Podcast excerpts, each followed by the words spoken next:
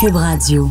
Attention, cette émission est laissée à la discrétion de l'auditeur. Les propos et les opinions tenues lors des deux prochaines heures peuvent choquer. Oreilles sensibles s'abstenir.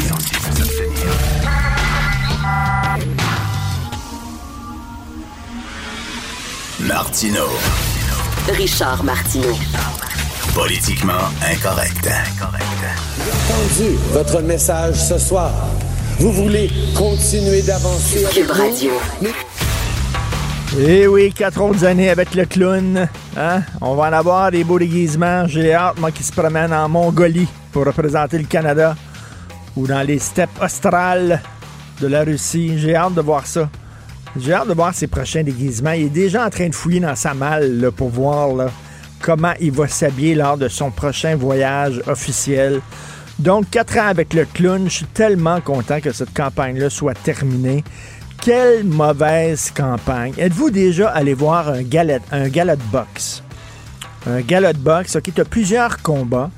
Tu as le gros, gros, gros combat à la toute fin entre les deux grands adversaires que les gens vont voir puis payent pour aller voir ça. Mais avant, tu as toutes sortes de petits combats.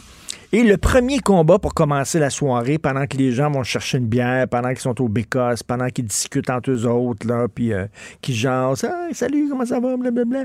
Là, ils mettent des combats de jambon.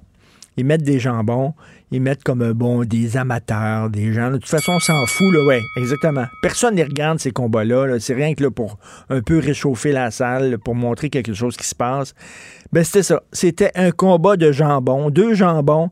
Euh, Andrew Shear. Andrew Shear, J'en ai parlé l'autre jour avec François Lambert. Andrew Shear, ça a l'air que c'est un géant hein, dans la vraie vie. Là, ça a l'air qu'il mesure 6 pieds 6, là, une affaire énorme. Quand il est devant toi, tu vois plus le soleil. C'est vraiment une éclipse du soleil. Il cache tout. Là. Mais c'est drôle, quand tu le vois, on dirait qu'il mesure 5 pieds 6. Tu sais, Tu sais, il y a ça dans la cour d'école, le, grand, mais qui est mal d'être grand, qui est un peu timide d'être grand, qui sent, là, puis qui est comme tout le temps en train de sourire, un sourire un peu niais, parce qu'il est mal dans sa peau d'être grand comme ça, plutôt que, tu sais, plutôt qu'avoir de la stature, puis d'être fier d'être grand, puis oui, puis tout ça. Non, il était comme... fait qu'il avait toujours son sourire un peu niais. Euh, Rémi Nadeau a dit qu'il avait l'air d'un bonhomme en pain d'épices. C'est vrai en maudit. Il a vraiment l'air d'un biscuit en pain d'épices, Andrew Scheer. Andrew Scheer, lui, le jambon, bon, il soignait dans le vide. Tu sais, Justin Trudeau, il était d'un corde, là, il était là, black eye, là, il saignait, tu sais, black eye, ça allait pas. Puis l'autre, il soignait dans le vide. Hein? Hein? Andrew Scheer, hein? Hein, Il n'était pas capable de le jabber, esprit. C'est incroyable. Avec tous les scandales qui ont éclaboussé le premier mandat de Justin Trudeau, Scheer n'a pas pu y faire mordre la poussière sans dit long sur la faiblesse du bonhomme. Et comme j'ai écrit euh, ce matin dans ma chronique, c'est pas tant Justin qui a gagné qu'Andrew Scheer qui a perdu. C'est vraiment ça. Donc, on avait un combat entre deux jambons. Mais si vous voulez, c'est peut-être le moins jambon des deux qui a gagné. C'est ce qu'on dit, plus que c'est grand, plus que ça tombe de haut. Oui. Il tombe Ben de oui. Il est tombé de haut. haut. Il était grand. Andrew Scheer, là. Il est bien gentil, il est super fin, puis tout ça, mais incapable. Tu sais, la politique, là, il faut que tu sois enfant de chienne. Il faut des fois que tu puisses te battre dans la ruelle à coups de pied, que tu te roules dans le bout. Thomas Mulcair était capable de faire ça. Thomas Mulcair, quand il voulait, c'était un enfant de chienne, avec tout le respect que j'y dois. Mais là, je dis, là, au point de vue politique, là, faut que tu mettes tes gants à un moment donné, puis il faut que tu tapes. Andrew Scheer n'était pas capable de taper, absolument incapable. Et euh, donc, euh, Justin qui va gagner. Quel manque de délicatesse hein, hier. Là. Il n'a même pas laissé Andrew Scheer parler. Là, Ah ouais, j'arrive. On a un petit bout. Justin Trudeau. On écoute ça. Bien que je sois déçu ce soir, je suis Ah, ah, putain. Ah. Ça, c'est Andrew. Mais là, ils ont coupé le sifflet. Ah, c'est ça. Parce que l'autre est arrivé. du soir d'octobre 2015. OK, c'est terminé. Je On n'a pas le temps. vous ai entendu. Ça, c'est Justin. Il a tout le temps l'air essoufflé. Je, je, je vous ai entendu. Bref, Justin Trudeau qui est là pendant quatre ans. Mais bon, le Québec lui a envoyé un message. Le bloc n'était pas aussi fort qu'il devait être. Hein, je suis convaincu que les gens qui ont voté bloc, les sondeurs, avaient mis le bloc un peu plus haut. Je veux pas dire je l'avais dit. Il n'y a rien de pire que ça. Mais je l'avais dit. À Paul Larocque, la semaine passée, j'avais dit, je crois, le feeling que j'ai, c'est que le bloc, ça va redescendre. Ce ne sera pas aussi fort que les gens disaient que ça serait. Ils n'auront pas la balance du pouvoir, ce qui est arrivé. Pourquoi? Parce que dans le dernier droit, dans la dernière semaine et même les derniers dix jours de la campagne, on ne pu vraiment parler de laïcité. Et qu'est-ce que vous voulez? Il a fait une bonne campagne, et François Blanchet, il était très bon, mais il était porté surtout par tout le débat sur la laïcité et surtout la réaction du Canada anglais qui n'arrêtait pas de tout traiter de raciste, de xénophobe, d'intolérant. Et là, les Québécois étaient en tabarnouche, puis on dit tabarnak, moi, moi, vous le dire, ah, moi, votez bloc, moi, vous en envoyez une, drette dindant, vous allez voir. C'est une façon d'envoyer un gros finger au Canada anglais, de dire fuck you en votant en bloc, parce qu'on était émotif. Mais là, une fois qu'on parlait plus de la loi 21, la poussière est comme retombée. Puis les gens qui sont pas allés voter par anticipation, ben, ils ont eu le temps de se calmer un peu. sais, Ceux qui sont allés par anticipation, ils ont dit il y en a beaucoup qui ont bloc, mais tabarnan, m'a voté bloc, mais j'allais arrêter de m'écœurer avec la loi 21. Mais là, on n'en parlait plus. Fait que c'est comme le vent sous les ailes des François Blanchet soufflait moins fort. Alors, ça s'est calmé un peu. Donc, je suis convaincu que même si le Bloc s'en est bien tiré, c'est quand même trois fois plus de députés qu'ils en avaient. Ils quand même, on les disait, on les disait morts et enterrés. Ils sont rendus à 32, c'est très bon, mais je suis convaincu qu'ils sont un petit peu déçus parce qu'ils pensaient en avoir plus, ils pensaient avoir la balance du pouvoir. Et je voudrais, les Québécois francophones qui ont voté pour les libéraux, venez tous dans mon studio et expliquez-moi pourquoi. D'un côté, vous appuyez la loi 21 à 70 vous avez, On a voté pour la CAQ, un, gouvernement démocratique, qui dit si vous votez pour nous, on va avoir une loi sur la laïcité. Ils ont fait la loi sur la laïcité. On appuie la loi sur la laïcité. Puis il y a plein de Québécois qui ont voté libéral un gars qui dit qu'il va contester la loi sur la laïcité. Coudon, esprit, euh, êtes-vous allé voter Stone? On a le droit maintenant, oui. Oui, tu as le droit maintenant. Le droit. Avant, tu n'avais pas le droit de vendre de l'alcool le jour de l'élection. Aujourd'hui, tu as le droit de vendre des jeux aux potes, n'importe quoi. Là. Tu peux y aller. Ben, comment ça se fait que d'un côté, vous appuyez la loi sur la laïcité, puis de l'autre côté, vous votez pour le seul gars qui a dit ouvertement oui, je vais la contester? Allô, un peu de cohérence. Et Guy Nantel, hier, c'est drôle, Guy Nantel sur Twitter écrivait Les gens, les Québécois qui ont voté pour euh, libéral, j'aimerais vous avoir mon prochain Vox Pop. c'est ça qui serait dû pour faire le Vox Pop. Là. Ah oui. juste loi 21, là, demande ça au, monde. C'est quoi la loi 21? C'est pas. On vote pour un poster, on vote pour un nom. C'est le francophone qui va toujours l'apporter. Si quelqu'un arrive avec un nom francophone, ou un Jack C'est ça, on le connaît. Puis les libéraux, tu sais, les, les, conservateurs, les conservateurs, je connais des conservateurs, moi, qui n'ont pas voté conservateur, des gens qui habituellement votent conservateur, puis ont dit non, cher, je l'aime. Tu sais, ils ont fait, ils ont fait preuve de discernement, ils ont fait preuve de, ils ont dit, habituellement, je vote conservateur, mais je voterai pas conservateur. Ils ont fait preuve de libre arbitre. Mais les libéraux, il y a un vote libéral. Il y a un vote libéral. Il a été blâmé deux fois par euh, le comité d'éthique. J'ai un vote libéral. Il a fait trois fois le blackface. J'ai un vote libéral. Puis il était pas jeune. Il avait 29 ans. J'ai un vote libéral. SNC Lavalin, là, on était sûr au début que SNC Lavalin va manger une volée avec ça. Mais manger une volée. C'est quoi ça? C'est quoi? SN quoi? SN? Ben, vote libéral. Quel pays? Non. Il s'en est sorti quatre. Ben, c'est parfait. Pour les chroniqueurs, c'est parfait. On va avoir un fun noir au cours des quatre prochaines années. Non, mais c'est 18 mois, un an et demi, deux ans? On va retourner, là.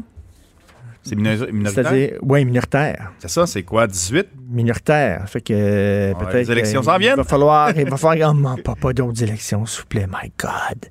S'il vous plaît. Vous écoutez politiquement incorrect.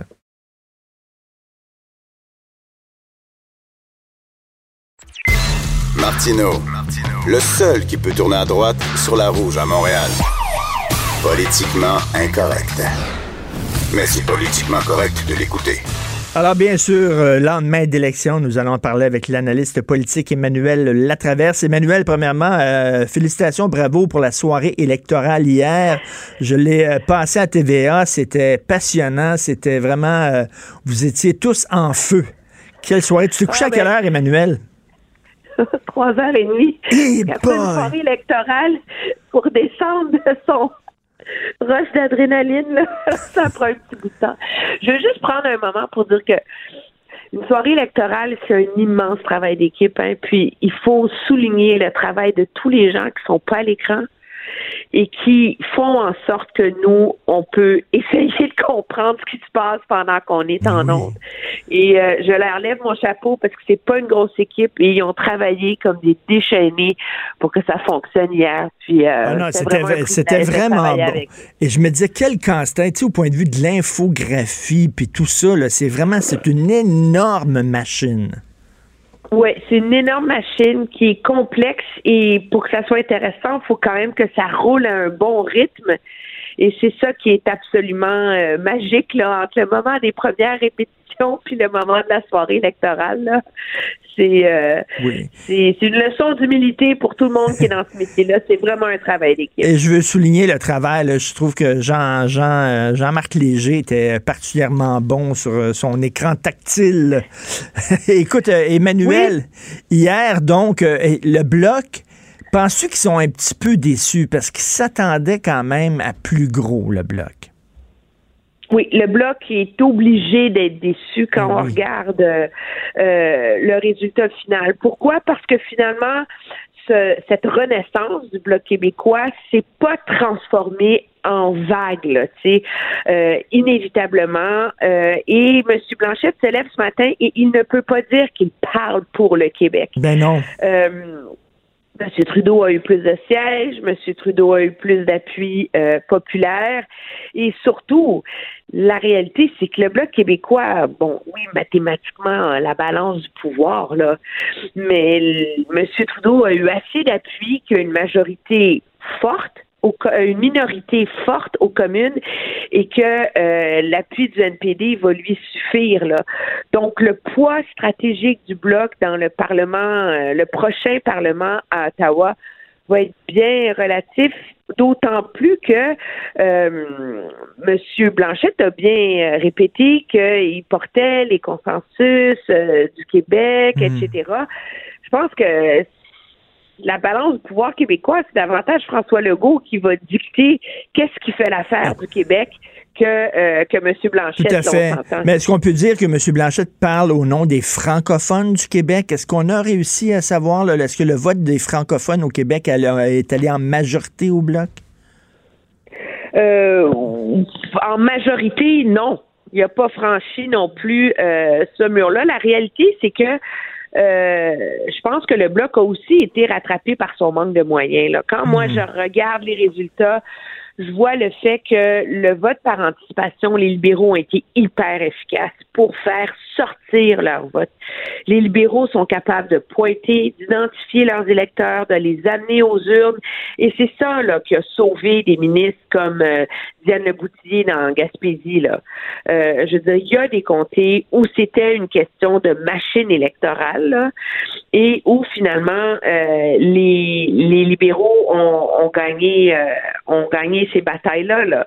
Euh, c'est la même chose aussi dans, dans l'Estrie, dans les cantons de l'Est, dans certaines banlieues de Montréal aussi. Là, je veux dire, le bloc n'a pas raflé le 4-5-0. Là. Mm. Le 4-5-0 ouest, là, et, et les libéraux ont, ont, sauvé des comtés importants là-dedans. Là. Et c'est finalement, c'est ça qui est fascinant avec les résultats d'hier, c'est que quand on les regarde et qu'on les décortique, souvent on peut trouver une explication. Tu sais.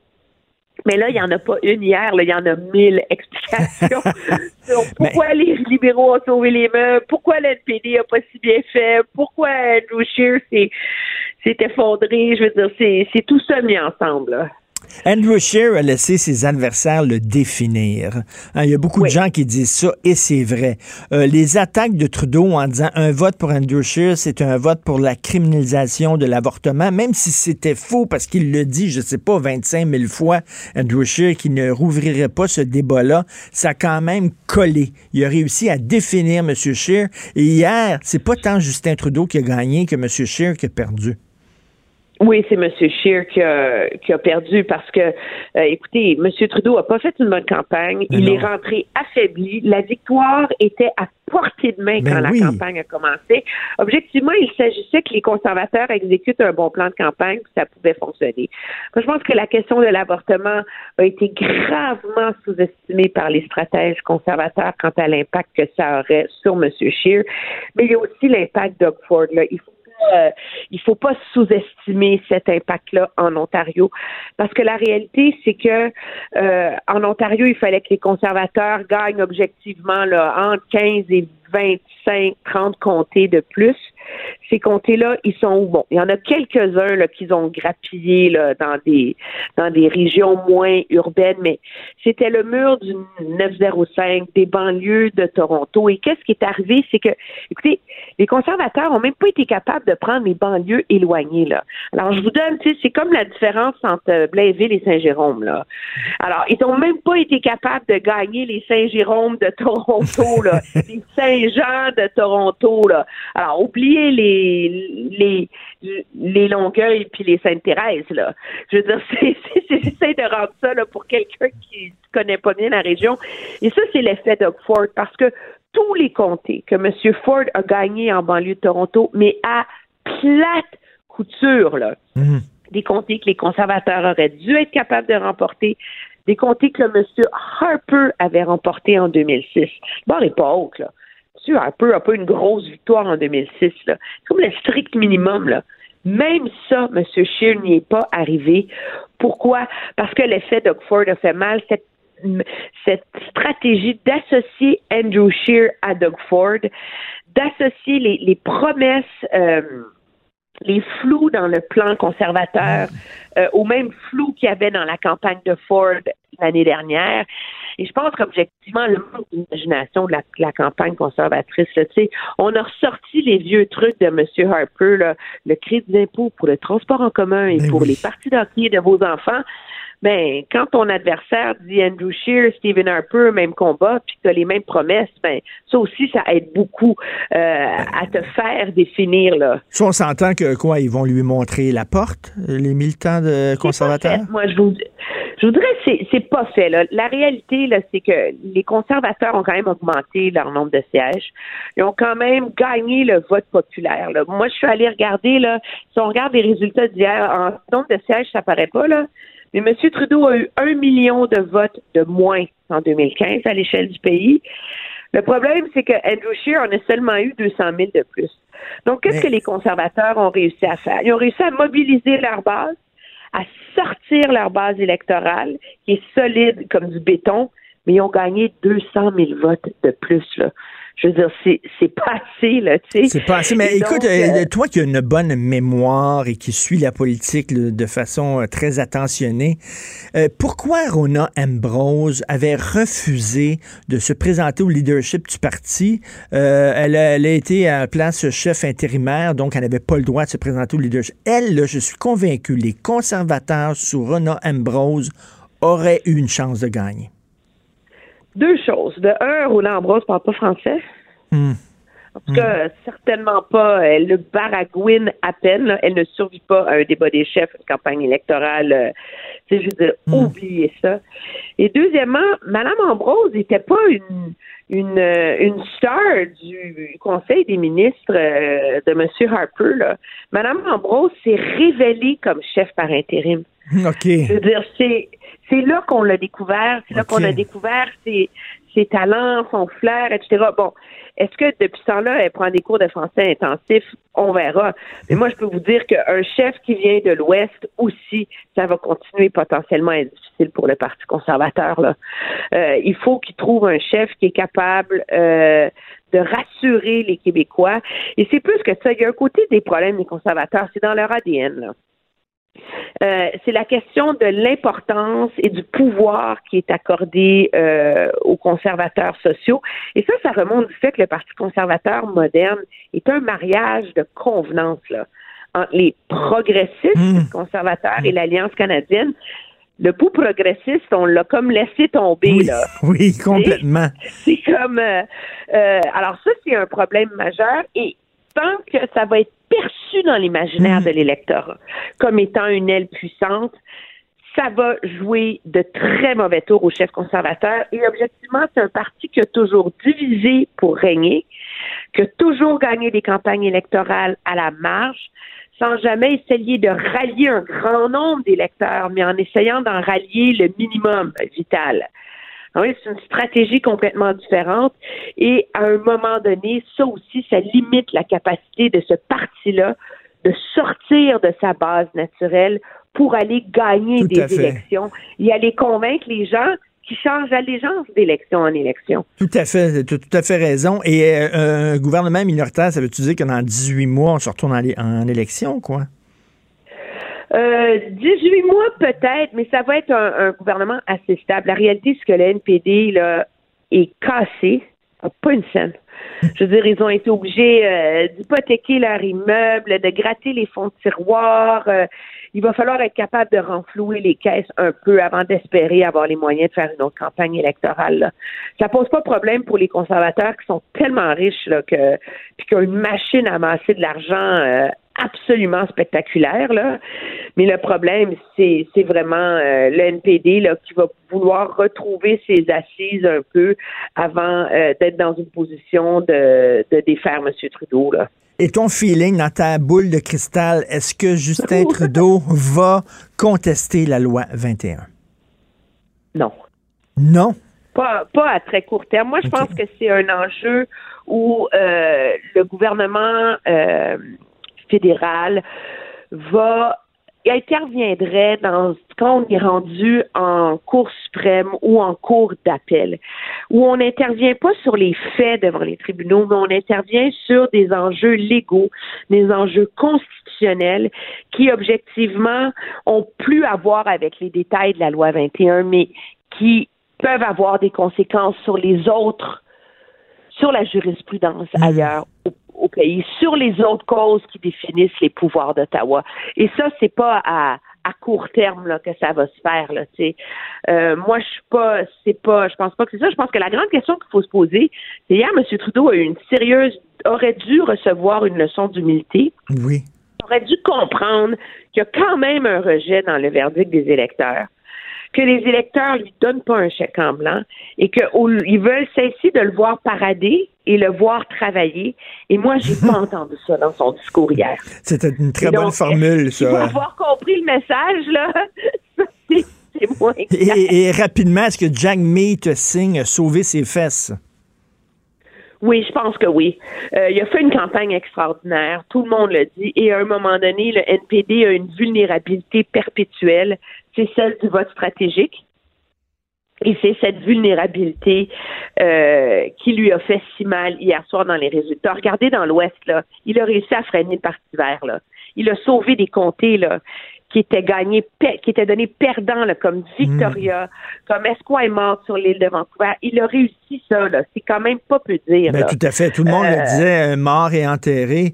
écoute. Mais c'est en Ontario que, je veux dire rendu dans l'urne, les gens disent Ah, faut bloquer les conservateurs et ça, le NPD a toujours été vulnérable. Ben, en tout cas, bon job, vraiment excellent job. C'était passionnant de vous entendre toute la gang. Merci beaucoup de te lever si tôt pour me parler. Salut Emmanuel. Ça me fait plaisir, au revoir. Politiquement incorrect. À Cube Radio et sur LCN, le commentaire de Richard Martineau avec Jean-François Guérin. Cube Radio.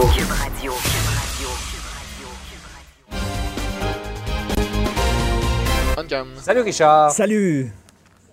Alors, je lisais ta chronique dans le journal. Tu nous dis ce matin que c'est pas Justin Trudeau qui a gagné, c'est Andrew Scheer qui a perdu. Ben oui, écoute, Andrew Scheer, il aurait dû le mettre Justin Trudeau KO. Là. Rappelons le scandale de SNC-Lavalin, Blackface, pas une fois, pas deux fois, trois fois. Il y a des gens qui vont dire que c'était une erreur de jeunesse. Il y avait 29 ans. Je suis désolé, quand j'avais 29 ans, je me déguisais pas en Blackface. Euh, la dette qu'il a euh, euh, vraiment creusée à coups de pépite Il y, a, eu plein de scandales comme ça, un après l'autre, l'achat du pipeline, etc. Et euh, donc, il était dans les cordes de Justin Trudeau. Et ça aurait été facile pour Andrew Scheer, vraiment, de l'envoyer au tapis pour prendre une métaphore sportive. Mais malheureusement, Andrew Scheer, il a soigné dans le vide tout le long de la campagne. Il était vraiment pas là. Et Justin Trudeau, qui a gagné, mais comme je dis, il a pas tellement gagné parce que c'était Andrew Scheer qui a perdu finalement. Je sais pas si les conservateurs vont lui montrer la porte, mais en tout cas, c'est une campagne extrêmement décevante de la part d'Andrew Scheer. Oui, euh, c'est un mélange des deux quand même. Euh, les, libéraux ont quand même surpris en fin de campagne. Oui, les libéraux ont surpris. Écoute, ceux qui doivent être déçus ce matin, c'est quand même le bloc. Hein, parce qu'on disait, le mm. bloc, il va avoir une vague bleue incroyable. Le Québec va parler d'une seule voix. Et finalement, absolument pas. Oui, 32, c'est quand même très bon. Euh, c'est quand même trois mm. fois plus que ce qu'ils avaient. On disait ce parti-là mort et enterré. Ils ont réussi non seulement à sauver les meubles, mais à, ressusciter. Mais reste que M. Blanchet peut pas dire ce matin qu'il parle au nom du Québec. Et euh, moi, euh, ça m'étonne pas vraiment parce que au cours de la dernière semaine, même des dix derniers jours, on n'a pu vraiment parler de la loi 21. Hein. On parlait d'autres choses et tu sentais au Québec que tout le côté émotif, les Québécois qui disaient ne touchez pas à la loi 21, soudainement, la poussière retombait un peu. Il y a des gens qui sont pas allés voter par anticipation, qui ont eu le temps de se calmer et que peut-être qu'ils n'ont pas voté bloc. Et euh, donc, euh, le bloc arrive fort, oui, mais pas aussi fort qu'il l'espérait ce matin. Mais écoute, Jean-François, c'était quand même une campagne minable. J'ai trouvé cette campagne-là en dessous de tout. Euh, c'était pas passionnant, il n'y avait pas de grands enjeux. Euh, cette mm. pluie de milliards de dollars, des cadeaux à tout bout de champ, je veux dire, on n'a pas une poignée dans le dos. On n'est vraiment pas des, euh, des, des, poissons comme on l'était avant. Donc, je trouvais que ça manquait d'ampleur. Dire qu'avant, il y avait, quoi qu'on pensait de ces gens-là, il y avait Pierre Elliott Trudeau, il y avait Brian Mulroney au Canada. Là, c'est rendu Justin Trudeau et Andrew Scheer. Là. On est vraiment là, dans le pee-wee. Euh, en tout cas, si tu n'as pas aimé la campagne, tu vas peut-être pouvoir te reprendre d'ici deux ans parce qu'un gouvernement minoritaire, ça ne dure jamais bien, bien longtemps. Ben oui, gouvernement minoritaire. En tout cas, c'est un message que les gens ont envoyé. Puis je pense que Justin Trudeau aurait dû faire preuve d'un peu plus d'humilité hier. J'ai trouvé que le fait qu'il arrive et qui coupe le mhm. sifflet à Andrew Scheer, qui est en train de, de parler à ses électeurs, de parler à ses troupes, et là, Justin arrive, le grand gagnant, qui lui coupe le sifflet, qui prend la caméra, qui prend le micro j'ai trouvé que c'était un manque, un, de délicatesse, un manque de classe, mais surtout, ce gars-là, il agissait hier comme s'il était à la tête d'un gouvernement majoritaire. Il n'est pas à la tête d'un gouvernement majoritaire. Il a tout juste sauvé les meubles. En tout cas, ça va être intéressant au cours des prochaines quatre années. J'ai hâte de voir ses prochains déguisements. Ça va être le fun. à suivre, comme on dit. Richard, merci beaucoup. Merci. Salut. L'art est dans la manière. Non, c'est pas de la comédie. C'est politiquement incorrect avec Martineau. Alors, Michel Gérard, euh, qui est avec nous, euh, chroniqueur économique de la section argent du Journal de Montréal, Journal de Québec. Salut, Michel. Bonjour, Richard. Il y en a-tu des cadeaux pendant cette campagne-là, hein? Oh my God, à coup de milliards. Oui, c'est ça. Demain, d'ailleurs, je vais chroniquer, euh, je vais faire le bilan, là, par rapport à ce qui s'est passé hier, dans le sens, maintenant, on se retrouve avec un gouvernement minoritaire évidemment, euh, euh, puis les libéraux vont s'acoquiner avec le NPD. On sait bien que le NPD, euh, dans son cadre financier, est extrêmement dépensier. Incroyable. Incroyable. C'est quoi? C'est plus de 100 milliards de dollars de promesses au NPD. C'est hallucinant. Là.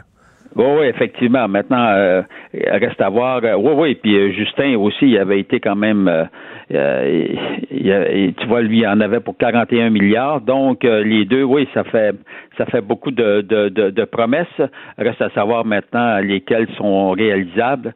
Euh, tu sais, parce qu'entre des promesses puis ce qui peut être ben réalisable, tu sais, il faut, faut jamais oublier, tu sais, comme le, le tous les tiers partis peuvent bien promettre la lune là, ben mais c'est facile parce que tu sais que tu seras pas au pouvoir. Alors, donc, tu sais que tu pourras pas t'engager, tu sais que tu n'auras pas à, te démêler euh, dans tes promesses puis à choisir lesquelles qui sont prioritaires puisque tu seras pas au pouvoir. Maintenant, par contre, cette fois-ci, euh, c'est sûr que Là, le NPD, il va pouvoir évidemment revendiquer, revendiquer la, mise en place de certaines de ses promesses. Reste à voir. Euh, euh, puis, bien sûr aussi, euh, on sait bien là, que selon l'évolution, évidemment, des dossiers au, fil, des, prochains semestres, reste à voir aussi le bloc. J'ai hâte de voir ses revendications parce que moi, tu sais là, entre nous là, ils ont tous intérêt à rester à rester calme pendant deux ans au moins. Hein? Mm-hmm, tout à fait. ben oui. moi, je pense aux gens du bloc là.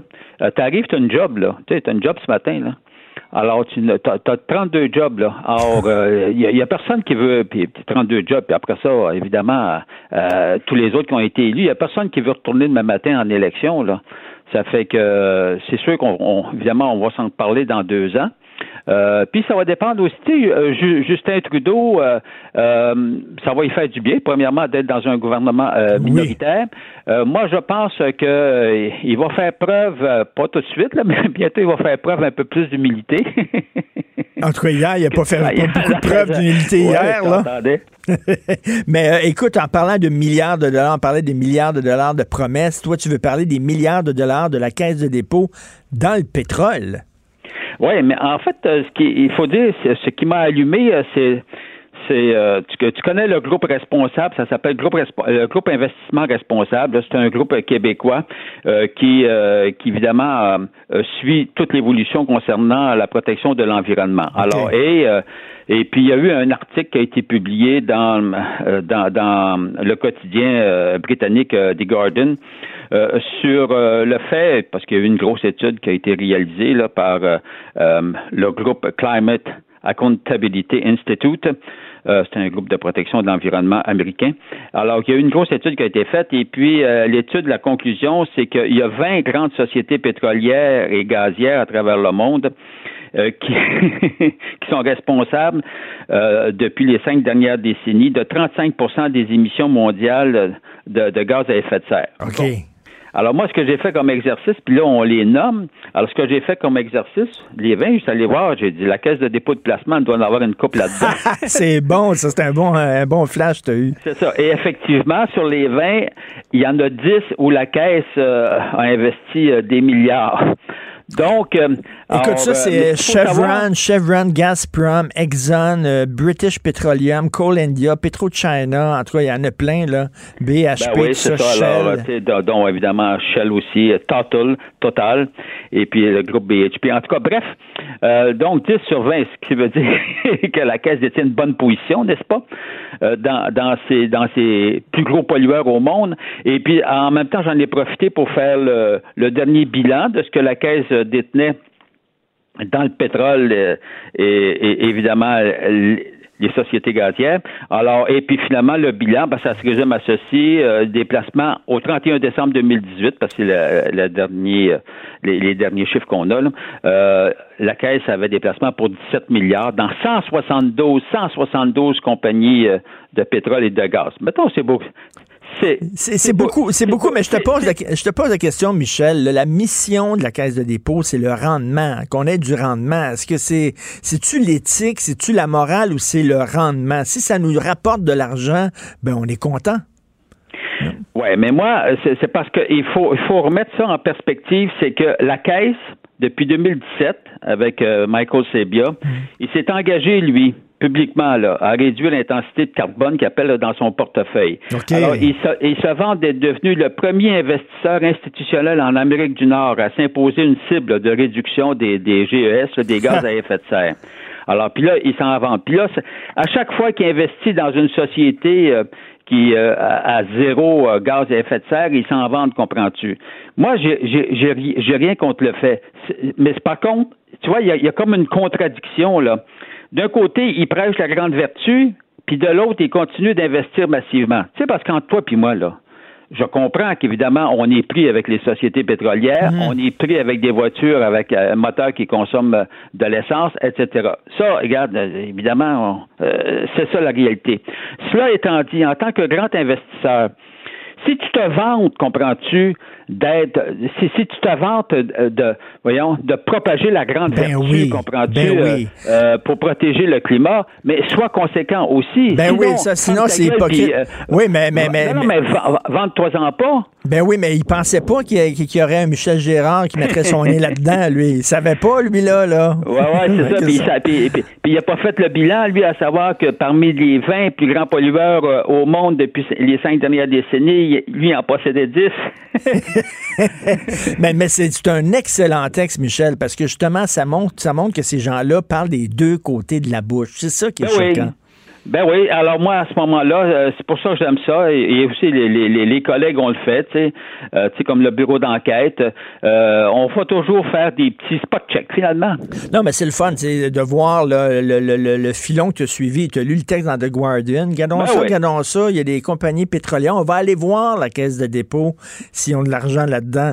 Mais c'est intéressant. Est-ce que j'ai hâte, je sais pas si M. Sebia va te, va, va te répondre ou va s'expliquer, se justifier. M. Sebia ne s'explique jamais aux journalistes en dehors, non, non, mais en dehors de ces rencontres qu'il fait avec les gens là, deux, deux, trois fois par année, avec nous les journalistes, là, pour propager la bonne nouvelle de la caisse. Mais mhm. en dehors de ça, non. Ben, c'est ça. On est vert, on est vert, mais finalement, on met de l'argent dans le pétrole. Euh, bonne job, Michel. Merci beaucoup. Salut. Salut, Michel Gérard, euh, journaliste économique dans la section argent. Richard Martineau. Politiquement incorrect. Cube Radio. Alors, bien, bien sûr, euh, sur les élections d'hier, euh, j'ai très hâte d'entendre ce qu'il a à dire là-dessus. Steve Fortin, chroniqueur, blogueur au Journal de Montréal, Journal de Québec. Steve, salut. Hey, salut, comment ça va? Ah, ça... ça va, ça va. Écoute, Steve, je sais que tu n'es pas psychanalyste, tu es un excellent chroniqueur, un excellent blogueur, mais explique-moi quand même Comment ça se fait qu'un peuple qui appuie à 70% une loi sur la laïcité a voté euh, pour un, gars qui a dit qu'il va la contester? Je, comprends pas. Ben, c'est pourtant facile à voir ce qui s'est passé. Richard, euh, on voit que euh, là où euh, le taux d'approbation de la loi 21 est le plus bas, c'est-à-dire euh, à Montréal surtout et, et, autour, ben les gens dans ce coin-là, quand on regarde la map du Canada aujourd'hui puis la map du Québec, là, on se rend compte que ce pays-là est miné par des divisions internes qui sont assez spectaculaires. Mmh. tu sais, moi j'ai mon, ami Brian Breguet, tout close to call, il, sort des maps comme ça où il met rien d'autre que des couleurs. Puis quand on regarde ça, là, je, je l'ai agrandi ce matin pour voir vraiment partout ce pays-là est miné par des par, par des grandes divisions, les, les, divisions entre les villes puis euh, les, les, campagnes, si on veut, ou les régions, puis des divisions aussi euh, entre grandes régions. Et ça va être très difficile de, de, de, de faire l'unification de ces gens-là parce que là, on a des, des, des pans entiers de ce de, de, de ce pays-là qui voient les choses de façon diamétralement opposée. Et c'est ce qui s'est passé au Québec, Richard. Euh, euh moi, ce que je vois là, c'est Montréal qui inexorablement là, se mm. sépare toujours un petit peu plus du Québec. Et euh, c'est, tu sais, j'ai regardé ce matin là.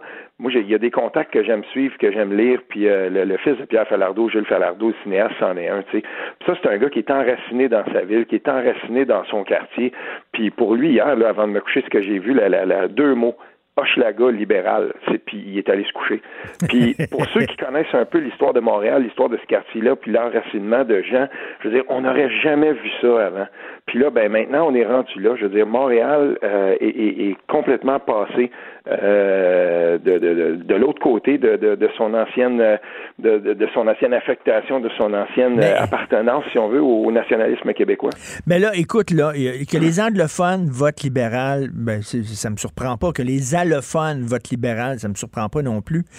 Mais je pense qu'il y a comme. Et puis, tu sais, tu as, mis, euh, mis euh, euh, une capture d'écran d'un gars qui s'appelle Marc-André Cyr, qui, qui, dit que le, Bloc québécois est raciste. Mais dans plus, plusieurs jeunes, il y a une jeune génération qui, qui est passée par le cours, entre autres, d'éthique et de culture religieuse. Puis, on sous-estime l'effet de propagande massive de ce cours-là.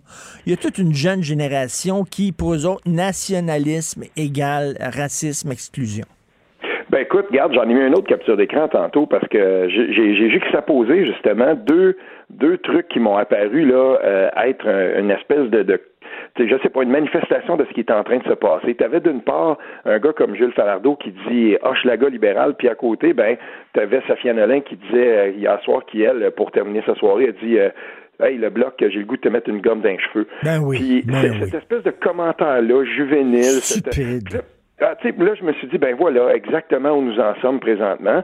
Puis on va voir ce qui va se passer avec tout ça, mais encore une fois, on voit là un témoignage probant pour moi. On est encore dedans, là, on est trop contemporain de ça pour en saisir toutes les nuances, mais euh, moi je le vois ça, je vois ce Québec-là qui est en train de se muter complètement. Oui, et, ben, il faut le dire, il faut le dire, Steve, c'est Mhm. la première élection des milléniaux. Ceux qui sont nés en 2000 ont 18 ans aujourd'hui, Ouais. 19 ans aujourd'hui. C'est la première fois qu'ils votent et ces gens-là, les plus jeunes, effectivement, ils ont tendance à dire que, pas tous, mais en général, là, que nationalisme, c'est mauvais, c'est l'exclusion, c'est la peur de l'autre.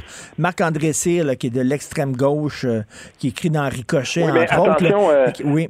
attention là-dessus, Richard, parce que je vais te dire une chose tout de suite. Euh, J'avais des antennes euh, très, très prononcées hier au, au National.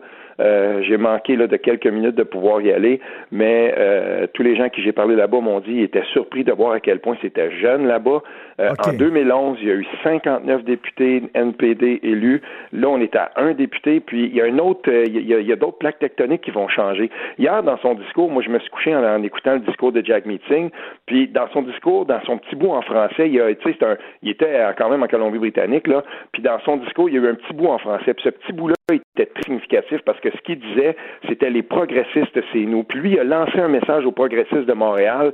Puis maintenant, s'il y a une renaissance de ce parti-là au Québec, elle va se faire par Montréal, elle va se faire par les gens, justement, comme Marc-André Cyr, cette, cette gauche-là qui, euh, qui n'aime pas le, le- le nationalisme, cette gauche-là qui est allergique au projet de loi 21. Euh, les, les, les oranges, là, il va y avoir aussi une mutation là-dedans. Puis moi, je peux te dire une chose, j'en connais encore, moi, des nationalistes qui sont, au, euh, qui sont chez Québec solidaire. Mais là, ce qui va se passer avec les oranges, là, il faudra surveiller ça parce que il va y avoir une mutation de ce côté-là aussi. Avant longtemps, Québec solidaire, pour moi, si ce parti-là veut vraiment essayer de s'enraciner un petit peu plus dans Montréal, euh, pour moi, la, la voie pour eux, c'est d'abandonner le combat pour l'indépendance puis vraiment de se liguer derrière euh, la remorque de Jack Meeting Ben au Canada. oui. Et du côté du bloc, euh, ils sont Mm. contents, pas contents? C'est-à-dire que, écoute, là, oui, c'est trois fois plus de députés qu'ils avaient. On les disait morts et enterrés. Ils ont 32, c'est excellent, mais ils pensaient être plus forts, quand même. Ben oui, il pensait être un peu plus fort. Puis euh, hier, ce qui s'est passé, là, le discours de Yves-François Blanchet, c'était le discours à faire. Euh, puis il était chanceux parce qu'il a saisi la balle au bon. Puis euh, pour ceux qui écoutaient comme moi la soirée électorale à la radio, on a présenté l'entièreté de son discours, ce qu'on n'a pas fait en anglais. Et d'ailleurs, le discours de Jack Meeting n'a pas non plus été tra- retranscrit. Ils ont eu beaucoup de difficultés à la radio CBC anglophone. Il y avait des difficultés à se brancher. Mais on a entendu, ce discours-là était parfait. Sauf que lui aussi, il va devoir prendre la mesure de ce qui s'est passé hier euh, au Québec. Ce qui s'est passé, c'est que euh, il y avait d'excellents candidats quand même euh, sur l'île de Montréal, puis on n'a pas été capable de les faire percer. Et là, euh, il faudra aussi que François Blanchet regarde ça puis adresse ça. Qu'est-ce qu'on va faire nous dans le parti pour être capable d'essayer de se reconnecter avec euh, ce qui reste de nationalistes euh, à Montréal? Aussi, euh, les gens au, au Bloc québécois étaient déçus. On, on me, on me le murmurait euh, à l'oreille. On disait, ben, c'est un peu dommage parce qu'ils voulaient absolument euh, battre au nombre de sièges le, le Parti libéral. Puis il y a quelques sièges qui les ont, qui leur ont échappé, euh, dont le, celui dans lequel j'habite, moi, dans, dans Argenteuil-Papineau. Là, ça, ça s'est joué, Argenteuil-la Petite Nation, ça s'est joué là, par quelques centaines de votes. Puis moi, j'avais parlé au candidat libéral ici, Stéphane Lauzon, l'ancien député, ben, qui, qui, là, qui est toujours député, mais le député sortant. Puis lui, il me disait, moi, mais on a fait beaucoup de pointage, puis d'après moi, là, je vais être capable d'accoter là, mon 50% de la dernière fois. Ben, il a gagné, mais il a gagné à l'arracher par 1% Ça, je suis sûr qu'il s'en attendait pas. Et il y a comme ça des luttes qui ont échappé au bloc, c'est et, et c'est bien dommage, et ça, ben, on s'en mordait un peu les doigts. Est-ce que Yves-François Blanchet, bon, il peut pas dire qu'il parle au nom des Québécois ce matin, mais est-ce qu'il est-ce qu'il peut dire qu'il parle au nom des francophones? Ben, il peut dire qu'il parle au nom de ceux euh, des, des nationalistes. Euh, en tout cas, ça c'est euh, ça c'est certainement le cas. Euh, il peut aussi dire que quand il va s'en aller, la- tu sais, dans son discours hier, il a dit voilà, nous on va on, va être une opposition constructive, puis on va parler au nom de de, de, de, de, la nation québécoise et des consensus de l'Assemblée nationale. Ces consensus de la- de l'Assemblée nationale là, ben on doit quand même le dire, la CAC c'est pas fort non plus à Montréal. Donc on est toujours dans la même dynamique en fait. C'est que le, le et ça, je veux dire, François Legault, il pourrait pas il pourrait pas le nier lui non plus. Donc Tu sais, on, on, on, sort pas de ça en ce moment, puis ça, ben, ça fait partie des plaques tectoniques qui sont en train de changer au Québec. Puis à un moment donné, là, tu sais, les gens de l'Ouest ce, matin, là, Richard, eux autres, ils se lèvent puis ils se disent euh, euh, bon ben on, a le sentiment, là, encore une fois, de de, de pas avoir notre place. Puis parce que quand tu regardes cette carte-là, c'est hallucinant de voir les prairies, puis de voir là, ce, ce gros bloc bleu foncé dans les dans les prairies puis dans l'Ouest. Ben ces gens-là disent hmm. nous, on n'en a pas pour notre compte. Mais à l'intérieur du, du Québec, à un moment donné, les gens de Montréal commencent à dire ça aussi. Nous, on n'en a pas pour notre compte dans le, dans le Québec parce que notre voix n'est pas bien représentée par, euh, par ce Parlement-là. Écoute, je fais une parenthèse parce qu'il y a un auditeur qui nous écoute et qui veut réagir, te dit qu'il y a des divisions au Canada. Ben, l'auditeur dit ben, c'est ça la démocratie. Il dit voyons donc, il faut quand même pas qu'un pays pense tout pareil. C'est normal qu'il y ait des divisions au sein d'un pays. OK, mais là, on n'est plus dans le cadre des divisions quand moi, je vois des gens qui autrefois étaient des modérés, qui sont des gens, par exemple, dans l'Ouest canadien, qui disent bon ben là, ce qu'on est en train de voir présentement, c'est euh, de plus en plus de gens qui en appellent pour faire un bloc de l'Ouest dans, dans l'Ouest canadien. Puis et, là, on dépasse le, le, simple fait de dire bon ben c'est le résultat des, élections puis que le meilleur gagne. Il y a des gens euh, dans ce pays-là, il y a des grandes divisions qui sont en train, des fractures qui sont en train de se manifester. Puis c'est pas vrai que euh, ce, n'est que, la manifestation, si on veut, d'un, d'un puis que bon ben on va se reprendre la prochaine fois. À un moment donné, il y a des gens dans ce pays-là qui vont dire nous on n'en a pas pour euh, pour notre compte, puis ils vont peut-être vouloir se représenter un peu comme le bloc le fait. Et, ça, on, on voit cet appel-là qui est de plus en plus large dans l'Ouest canadien. Écoute, euh, puis Justin, qu'est-ce que tu en penses? Est-ce que moi j'ai écrit ce matin, c'est pas tant Justin qui a gagné que Cher qui a perdu, mais t'en penses quoi? Ben là, écoute, euh, il, faut, il faudra voir. Là, je veux quand même analyser là de, façon plus élaborée les mm. résultats régionaux, puis aussi la composition du vote. Par exemple, toi, tu parles des milléniaux, puis c'est important de le faire, mais j'ai hâte de voir quel, est, quel a été le, taux de participation dans cette frange de l'électorat là. Mais quand quand on regarde là à, froid, là, si on veut le résultat lui-même, Justin Trudeau se retrouve dans, dans une situation quand même assez difficile parce que quand il voudra, quand il voudra passer ses projets de loi par le NPD, par exemple des projets de loi environnementaux, ben automatiquement dans l'Ouest, il va faire des mécontents. Puis si jamais il décide, par exemple avec Jack Meeting, ben voilà, on va la contester la loi 21, ben il y aura du mécontentement. Et, il y a plein de dossiers épineux comme ça euh, qui vont être difficiles. Puis permets-moi de dire aussi que euh, Andrew Scheer a gagné le vote populaire. Je trouve ça absolument hallucinant que hier, ça a été hmm. le seul qui n'a pas été capable de faire son discours de remerciement. Incroyable, incroyable. Et, là, tout à coup, je me suis dit, hier, en me couchant, je me suis dit, mais c'est drôle. Justin Trudeau a renié sa promesse de, changer le, mode de scrutin.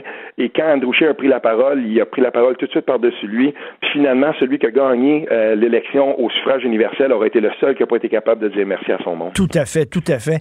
Écoute, euh, les nationalistes, il va y avoir une opération d'éducation à faire auprès des jeunes, à expliquer aux jeunes que le nationalisme n'est pas euh, vraiment, euh, tu sais, c'est pas une valeur de droite, c'est pas, c'est pas de l'exclusion, c'est pas de la xénophobie là. Il, faut qu'ils parlent aux jeunes ces gens-là, puis s'expliquer. Oui, oui, ils vont parler aux jeunes, puis en même temps, euh, je crois que si on veut la renaissance du bloc québécois, parce que ça en est une là, ça, on, on, va réussir justement à aller un petit peu plus loin, je crois, avec ça. Puis il y avait beaucoup de jeunes hier au bloc québécois. Puis il y a des jeunes qui se sont qui se sont impliqués dans cette campagne-là. Puis moi, quand je regarde des gens qui ont qui, qui, qui, s'en vont là à la Chambre des communes comme Simon Pierre Savard Tremblay, notre ancien collègue qui bloguait au Journal de, de Montréal, Journal de Québec, c'est le genre de personnes que je veux là-bas. C'est le genre de personnes qui, qui auront justement une influence euh, chez, euh, chez les jeunes, puis qui sauront être capables de, de, de faire, de, de, montrer ce que le nationalisme québécois a de plus encourageant et de plus rassembleur. Puis il, faut quand même aussi le dire, là, François Blanchette, au début de la campagne, je suis retourné jusque dans les sondages, là, quelques mois avant, avant l'élection, puis il s'en allait au casse-pipe. Mais il y a des gens comme Stéphane Bergeron qui venait d'accepter une job quand même pas mal intéressante à Rimouski, au cégep de Rimouski. Ben, quand il s'est fait appeler, il a dit, ben, OK, je vais y aller. Puis il y en a plein comme ça, à l'intérieur, puis tous ces, ces gens-là qui ont dit, ben, on va embarquer dans, dans cette galère-là, puis on, on verra où est-ce que ça va nous mener. Ben, ces gens-là ont été visionnaires, puis Yves-François Blanchet a gagné son pari, même s'il n'y a pas percé à Montréal, mais quand même, euh, il, a, il, a, pris ce, ce parti-là qui, souvenons-nous, là, était sur le bord de l'éclatement. Ben oui. Ramener à la respectabilité, ça, c'est toute une victoire pour Est-ce que tu étais surpris hier, euh, libéral minoritaire? J'ai pas été surpris, mais je vais te dire une chose. Euh, mon, mon ami Frank Graves là, euh, à Ottawa, c'est le, le, PDG de Ecos, là, quand il avait sorti ses derniers chiffres, puis il disait 158 sièges pour les libéraux, ben encore une fois, c'est lui qui avait été le plus loin dans, dans, dans sa prédiction, puis il est tombé direct dessus. Et il y a quelque chose que ce gars-là fait de bien quand il analyse les chiffres. Puis, tu sais, je veux dire, il y a des gens qui disent ouais non, je pense pas, ça va être plus proche de 130. Ben non, le vote libéral, encore une fois, a tenu. Et euh, faut le dire quand même, là, Justin Trudeau a bénéficié d'appui absolument fait phénoménaux pendant la campagne. Euh, je veux dire, toute la gang du pacte au Québec, Barack Obama, ben l'ancienne, euh, son ancien ambassadeur et tout ça. Il y a une grosse machine ben quand même qui était derrière Justin Trudeau.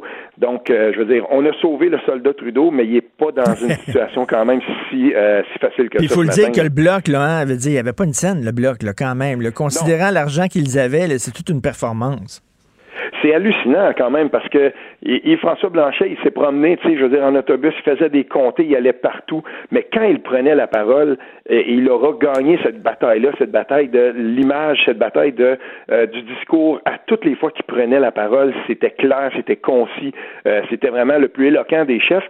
Puis hier, dans son discours, encore une fois, ben, il a gagné cette bataille-là parce qu'il a fait tout un discours de, fin de campagne. Tout à fait. Écoute, Steve, on va te laisser décortiquer les chiffres parce que tu es excellent là-dedans, puis on va s'en reparler dans quelques jours. Merci. Certainement, merci. Merci. Steve Fortin, blogueur, euh, journaliste chroniqueur au Journal de Montréal, Journal de Québec. Pour nous rejoindre en studio. Studio à commercial cube.radio. Appelez ou textez. 187 Cube Radio. 1877 827 2346. Politiquement incorrect. Moi, j'ai jamais donné mon vote à un parti. Tu sais, donner aveuglément ton vote à un parti.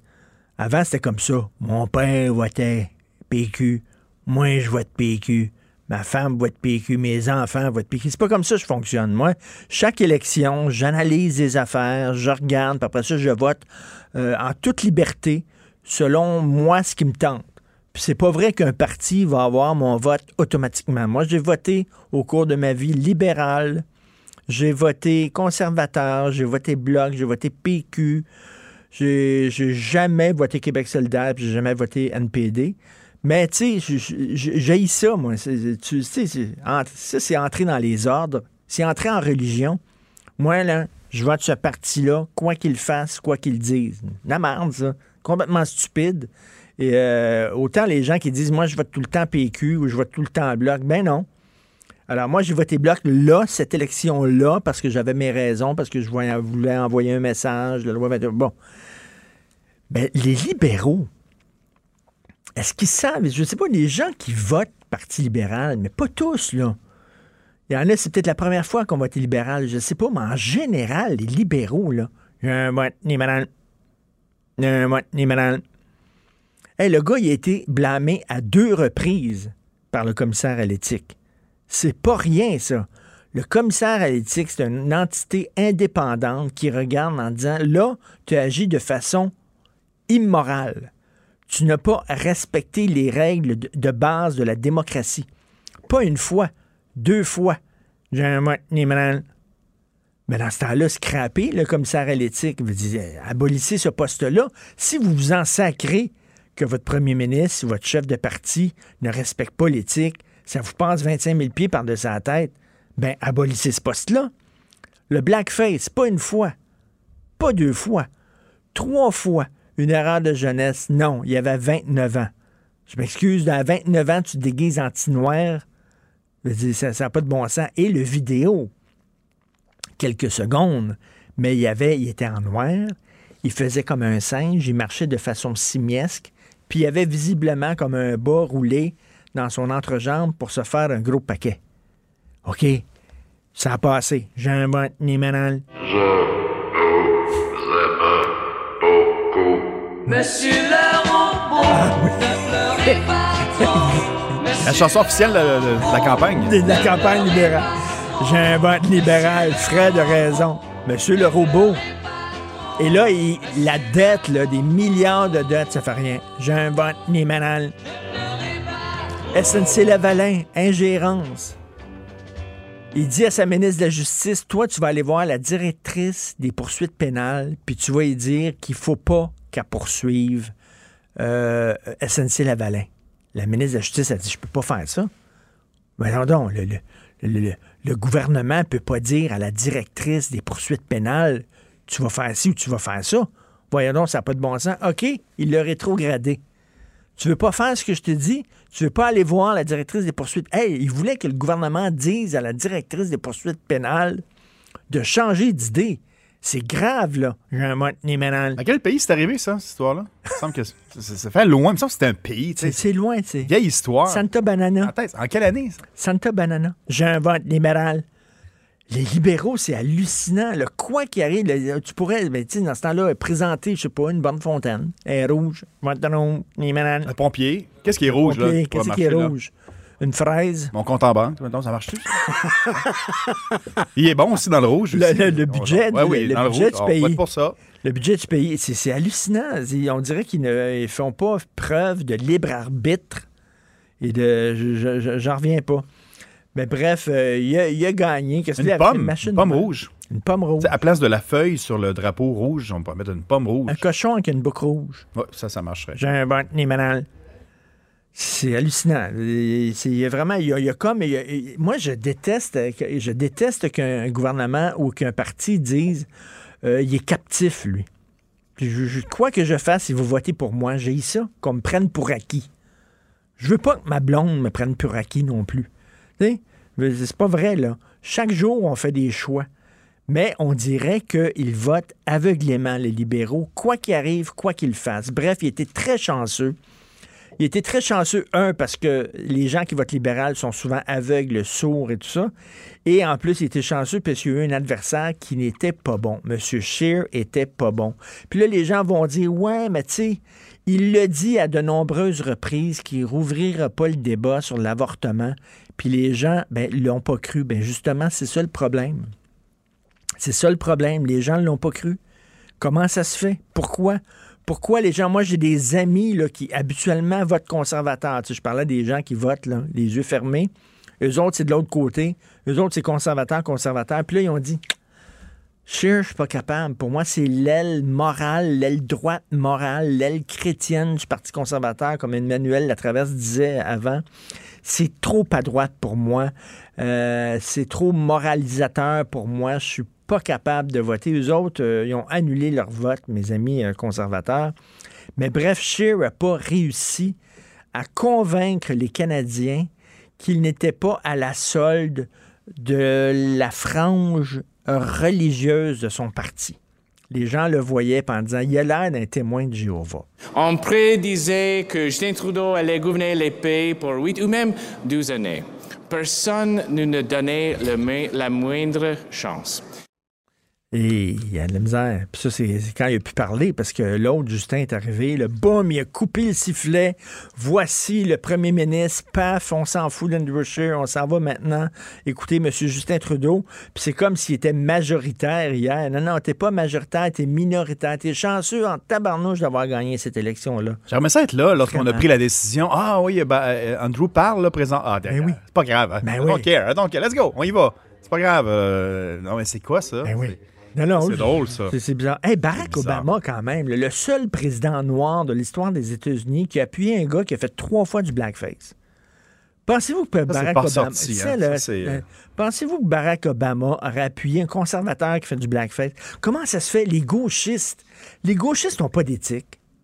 Finalement, les gauchers, oui, mais oui, il a fait du blackface, mais c'est pas vraiment du blackface, c'est pas vraiment. Et tabarnouche, si ça avait été quelqu'un d'un autre parti, il aurait capoté. Parce que là, ils ont de l'éthique quand c'est quelqu'un d'un autre parti. Mais leur propre parti, oh, non, là, soudainement, ils deviennent élastiques. Là, soudainement, ils deviennent. Là, c'est pas vraiment du blackface, de l'ingérence, mais c'est pas vraiment de l'ingérence. Ouais, SNC-Lavalin, ils voulaient sauver les jobs du Québec. Donc, c'était correct. Non, c'est de l'ingérence. Non, c'est pas vraiment de l'ingérence. Ça, c'est la gauche. Ils réussissent tout le temps à défendre leur gang. Quand leur gang se fait pincer les, mains dans le sac, c'est pas vraiment ce que vous pensez. C'est pas vraiment la main dans le sac. C'est-à-dire, ils, sont, ils grimpent dans leur rideau quand c'est les gens d'en face qui se font pincer à faire des affaires pas correctes. Là, soudainement, ils se drapent dans leur morale, dans leur vertu. Ça n'a pas de sens. Mais quand c'est leur gang, quand c'est leur chef, quand c'est leur Justin, Ah oui, mais tu sais, la gocane quand même, tu sais, c'est un ami, puis c'est correct, puis tu tout le temps en train de l'excuser. Oui, l'Inde, oui, l'Inde, oui, est allé avec des séparatistes mais tu sais, c'est parce que... Non, mais il faut le comprendre, puis ils sont toujours en train d'essayer de le comprendre, puis d'essayer de le défendre au bout du compte, là, François Blanchette, c'est le seul qui n'a pas dit c'est un raciste, etc. Il l'a expliqué. Il a dit Ah non, Justin, il n'est pas raciste. Ben c'est vraiment payant de dire ça pour lui. C'est vrai. Ça, ça, ça, servirait vraiment à s'en faire C'est vrai. Il n'a pas, il a pas, fessé, il a pas fessé sur un gars euh, par terre. Il a pas fessé. Et là, je vois la photo euh, dans l'écran de télé tantôt de Stephen Guilbeault qui va probablement être ministre de l'Environnement. En limousine? Eh, ça, hein? ça va limousine électrique? Limousine électrique. oui. Ça, ça va être intéressant. Ministre de l'Environnement, il y a des gens qui n'aiment pas Stephen Guilbeault, qui le roule dans la boîte. Moi, c'est quelqu'un que je respecte. C'est un réaliste, un pragmatique. C'est quelqu'un qui dit, regarde, là, on verra pas fou. C'est pas vrai que du jour au lendemain, il n'y en aurait plus de pétrole. Puis c'est pas vrai qu'on va tout prendre les chars à essence puis qu'on va tout sacrer ça aux poubelles. Non. C'est un pragmatique. Il dit, oui, on a encore besoin du pétrole jusqu'à temps qu'on n'ait plus besoin. On va prendre un virage, mais c'est un virage qui ne sera pas drastique. C'est un virage. J'ai hâte de le voir manœuvrer. Et si jamais euh, Justin Trudeau n'est pas aussi vert qu'il euh, donne l'impression, est-ce que Stephen Guilbeault va avoir le goût de sacrer son camp? En disant je pars. Je ne m'entends pas avec euh, mon chef, on ne partage pas la même vision. Ce qui est arrivé au ministre de l'Environnement sous Macron, Macron est allé chercher un gars du Parti vert, un gars très, très vert, un militant. Il dit Viens, je te nomme ministre de l'Environnement, puis tu vois ça. Le gars, il dit OK, je vais essayer. Puis après un bout de temps, il a dit Non, je m'excuse, je suis en train de perdre mon temps là. Il sac le camp. J'ai hâte de voir si euh, ça ne fonctionne pas, le virage vert du Parti libéral, si Stephen Guilbeault va avoir euh, le courage de sacrer son camp. Vous écoutez politiquement incorrect.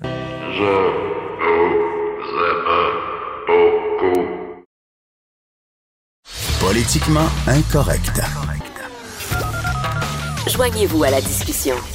Appelez ou textez. 187 Cube Radio. 1877 827 2346. Alors, le politicien avec le nom le plus long au Canada qui a remporté ses élections hier pour le bloc dans Saint-Hyacinthe, Simon-Pierre Savard-Tremblay qui est avec nous. Salut Simon-Pierre. Oui, salut Richard. salut. Hey, écoute, euh, on te connaît bien sûr comme commentateur. Tu étais un collègue au journal, tu étais euh, blogueur, chroniqueur au journal. Euh, tu fait le saut en politique. Comment, vraiment, franchement, premièrement, félicitations. Félicitations. Ben. Tu as gagné, puis en plus, on peut dire, tu as gagné les doigts dans le nez avec une forte avance. Comment tu trouvé ça, faire campagne, cogner aux portes, parler aux gens, les souper spaghettis, embrasser les petits bébés? Comment tu aimé ça?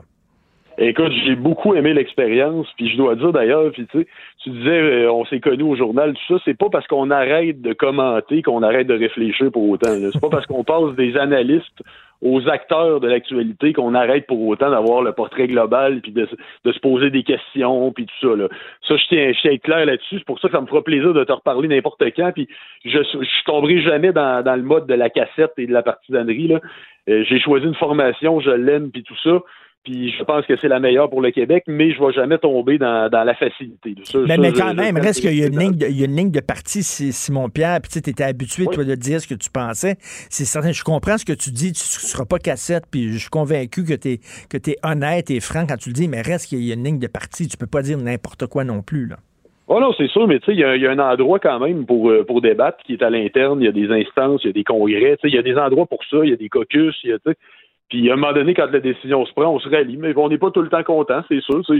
J'ai accepté qu'il fallait vivre avec ce sacrifice-là. Mais tu sais, le chef lui-même, c'était ça. Hein, c'est un commentateur. Puis ben il a beau être le chef, mais malgré tout, il se retrouve maintenant avec euh, avec 31 autres collègues. Puis euh, même lui n'aura pas euh, ne, ne, prendra pas les décisions absolues sur tout. Il va consulter les gens. Puis on peut pas toutes les gagner. Puis c'est correct, on vit avec ça. Mais je pense qu'à partir du moment où on se présente dans un parti euh, ça, ça vient avec la game. Mais pour répondre à ta question initiale, euh, c'était comment de cogner aux portes, d'aller dans les spaghetti, tout ça?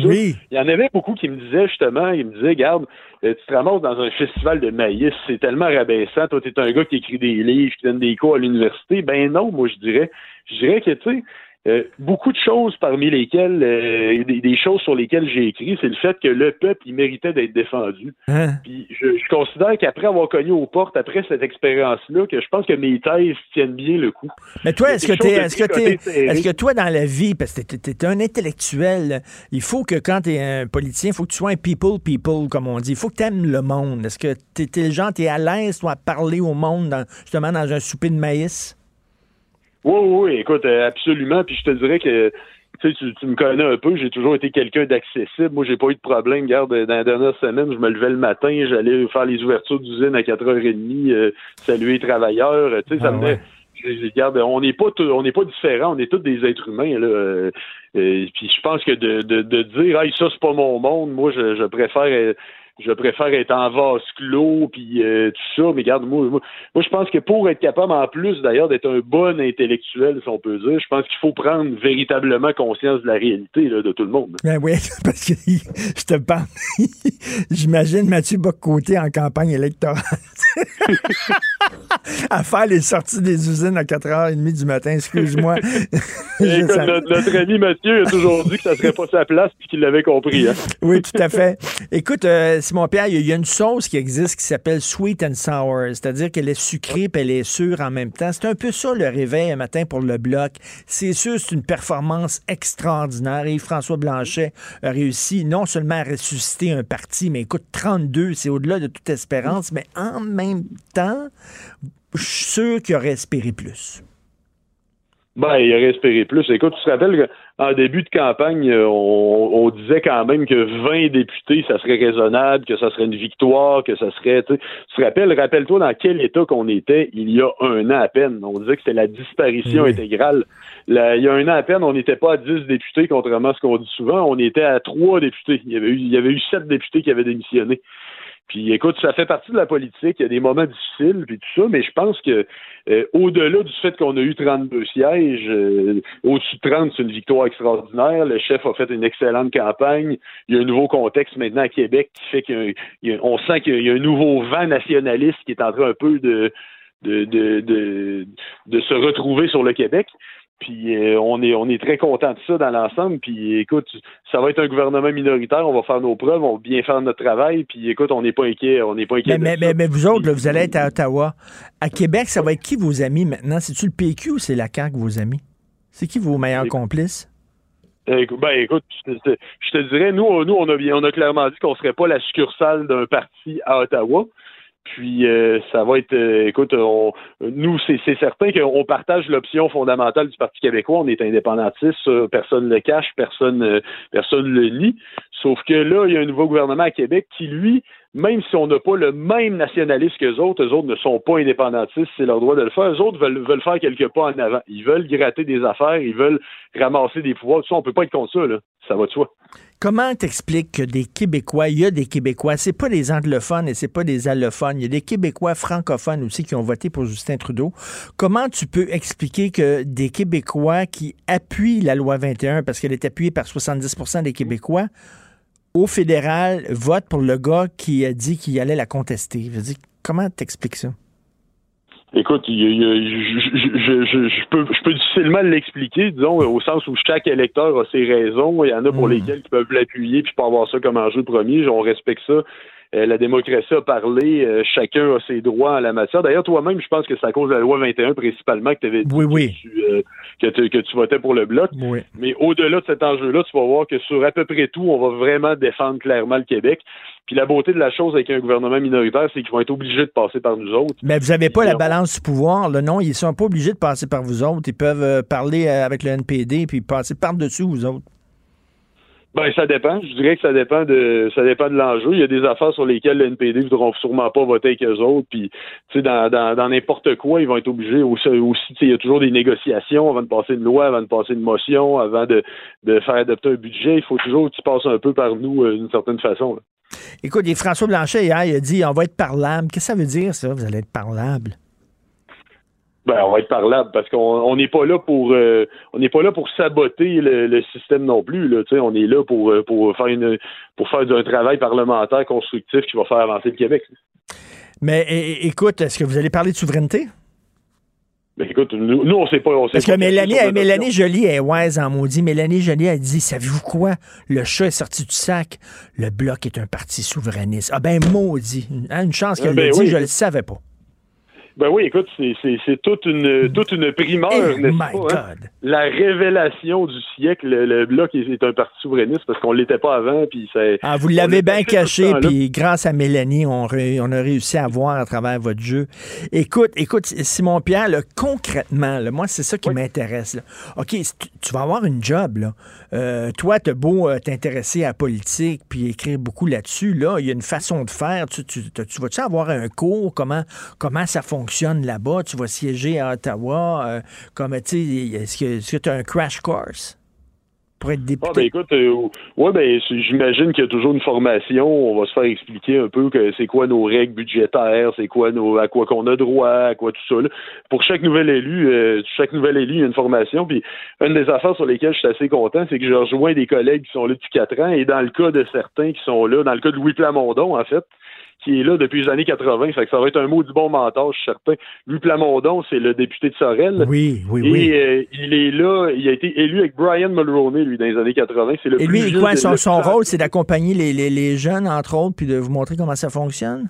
Non, non, c'est pas, pas sa job formellement, mais je dis que moi, personnellement, je suis bien content. Je pense que c'est une chance incroyable d'arriver à Ottawa avec un gars de même qui est comme collègue.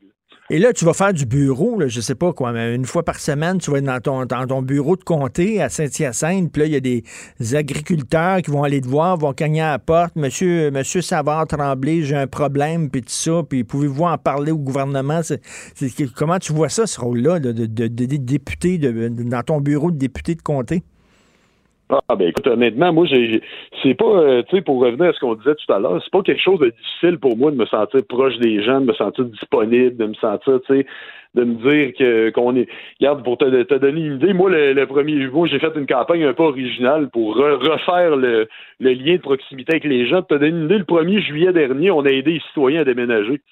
Je t'avoue qu'au début, on se trouvait surtout drôle. On se disait c'est la fête nationale du déménagement, on fait ça en pleine fête du Canada. On se trouvait surtout drôle, mais on s'est rendu compte qu'il y avait un vrai besoin, tu. Qu'il y a vraiment des gens qu'on a, on a changé leur journée en étant là pour eux autres. Puis euh, écoute, euh, d'autres cas aussi, quand il y a eu un, il y a eu un incendie important euh, à Saint-Hyacinthe il y a quelques semaines, moi j'ai réservé une pièce de mon local électoral pour les dons en termes de denrées matérielles non périssables. Donc n'importe quoi, n'importe qui qui voulait amener des livres, des vêtements, euh, et on a même reçu des machines à café, ils pouvaient l'amener pour donner ça aux sinistrés. C'est que pour moi c'est un peu naturel, ça va de soi. Là. Y a pas, j'ai pas une difficulté de recevoir quelqu'un qui me compte ses, qui me compte ses, ses- ses problèmes puis tout ça. Puis si on peut l'aider, on va le faire. Là. Et en terminant, écoute, euh, je sais pas si tu avais lu euh, Mario Dumont. Mario Dumont, il dit euh, la CAQ, en aidant le Bloc, euh, s'est tiré un peu dans le pied parce que les, alliés naturels du Bloc, c'est pas la CAQ, c'est le PQ. Qu'est-ce que tu penses de ça?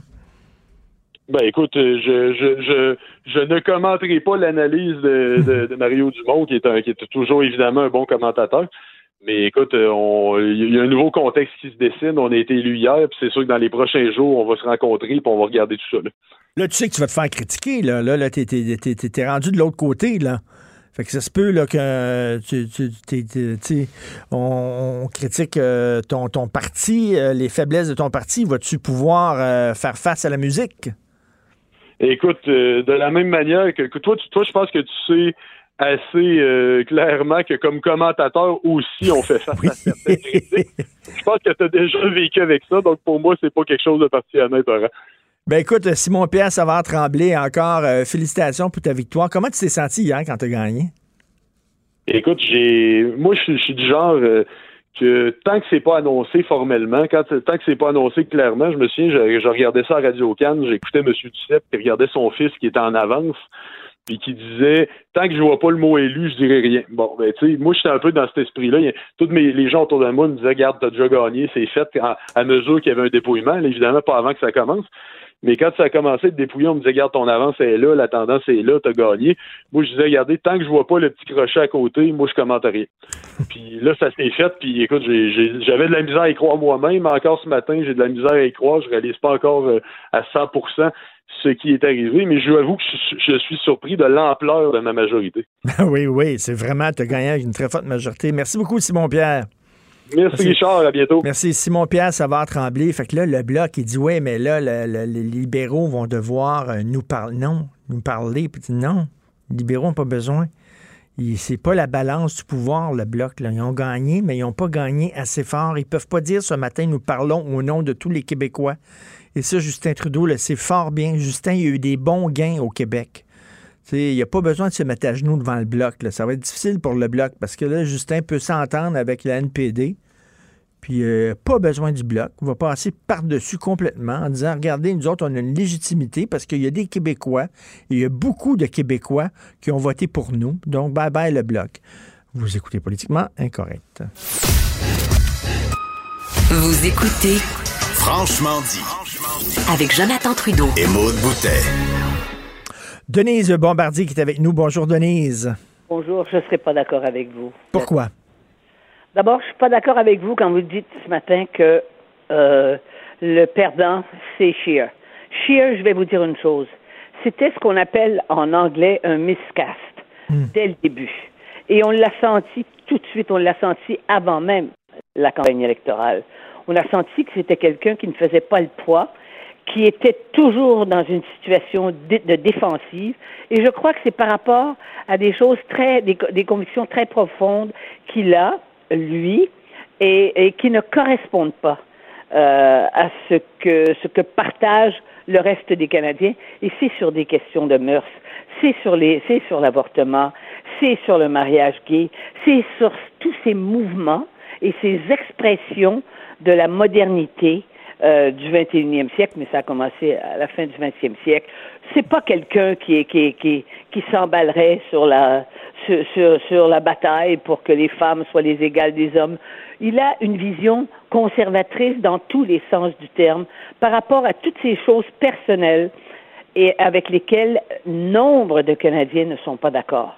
Et puis, il fait pas le poids parce que ce n'est pas un politicien à cet égard. Et M. Harper est, est incomparable. On ne peut pas dire M. Harper était meilleur que lui. M. Harper, c'est un homme avec énormément de poignes. C'est un homme avec une autorité euh, qui, euh, qui, qui lui est naturelle et c'est un homme qui est intellectuellement un conservateur, pas, euh, pas, pas personnellement. Vous voyez ce que je veux Le contraire de, de monsieur. Alors donc, et moi je crois que il reste une chose, et je persiste et signe là-dessus parce que je l'ai écrit, que c'est Justin Trudeau qui a qui est un perdant parce que il a, Justin Trudeau a perdu la seule chose qu'il a en politique, hein, c'est sa capacité d'être dans les apparences. Et en ce sens-là, on pourrait dire le voile, le voile a été tiré ou les masques sont tombés. Il y a énormément de gens, et je vous dirais qu'il y a beaucoup de gens au Québec qui ont voté pour M. Trudeau. Je pense par exemple à tout le vote très, très massif anglophone qui, de toute éternité, votera pour ben lui. Oui. Hein? Ça les dérange pas parce qu'ils n'ont pas, ils considèrent qu'ils n'ont pas de possibilités alternatives. C'est seulement les libéraux sur lesquels ils vont voter pour le reste, à partir du moment où ils naissent jusqu'à la fin de leur vie. Alors donc, alors que les Québécois francophones sont, on le voit, sont divisés entre eux, il n'y a qu'une petite partie des anglophones du Québec et des allophones du Québec qui vont aller voter, vont faire des incursions avec le parti, euh, avec avec le NPD et tout. Mais mais mais c'est un bloc compact. Et eux, ils s'en fichent de l'image. Mais au reste, dans le reste du Canada, mais, ces gens-là votent aveuglément pour les libéraux. Euh, parce que là, quand même, là, on parle d'un premier ministre qui a été blâmé à deux reprises par le commissaire à l'éthique. Ce n'est pas rien donné. C'est important, mais eux autres, on dirait qu'ils s'en foutent. Même s'il aurait été blâmé une troisième fois, il aurait voté Justin Trudeau. Absolument, absolument. Et, et, et, euh, et, donc, et les résultats, si le Bloc québécois n'avait pas, euh, si les Québécois n'avaient pas voté pour le Bloc québécois, euh, pour, pour 32 députés, c'est quand même pas rien. Je veux dire, c'est vraiment, c'est vraiment une remontée spectaculaire. Euh, S'il y en avait eu que la moitié, euh, probablement que les, les libéraux auraient eu encore plus, encore plus de votes. Parce que dans la région de Québec, je rappelle que dans la région de Québec, au dernier, dans les référendums et au dernier référendum, il y avait une majorité de francophones de la région de Québec de Québec et sa région qui avaient voté contre le oui, le oui au référendum. Mais une partie de ces gens-là ne votent pas pour le Bloc québécois.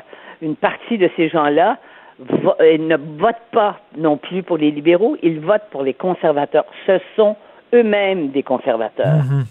Hein? Alors nous, on est, nous, on, disons que les francophones expriment ce qu'on imagine euh, idéalement dans la démocratie, c'est-à-dire qu'on vote selon les selon les réalités politiques euh, du moment et selon des convictions qui peuvent qui peuvent euh, changer devant les faits.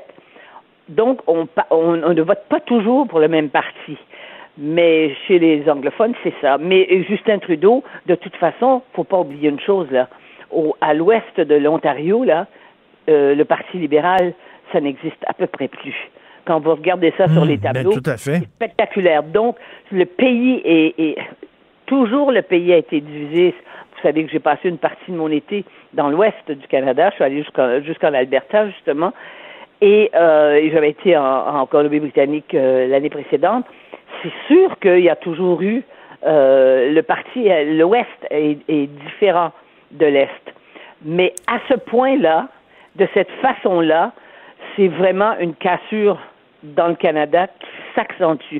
Et l'artisan, et au Québec, contrairement à ce que, peut-être vous croyez, en tout cas ce que, vous avez suggéré tout à l'heure, il y a une véritable cassure et euh, les libéraux euh, du, Parti libéral du Canada et les libéraux du Parti libéral du Québec sentent bien qu'ils sont qu'ils se qu'ils sont aliénés, c'est-à-dire qu'ils sont étrangers à une réalité qui est souterraine au Québec et qui s'est exprimée avec le Bloc Qui québécois. s'est exprimé, mais j'imagine que le Bloc aurait euh, préféré un appui un peu plus clair. Parce que là, le Bloc, ce matin, peut pas dire on parle au nom des Québécois.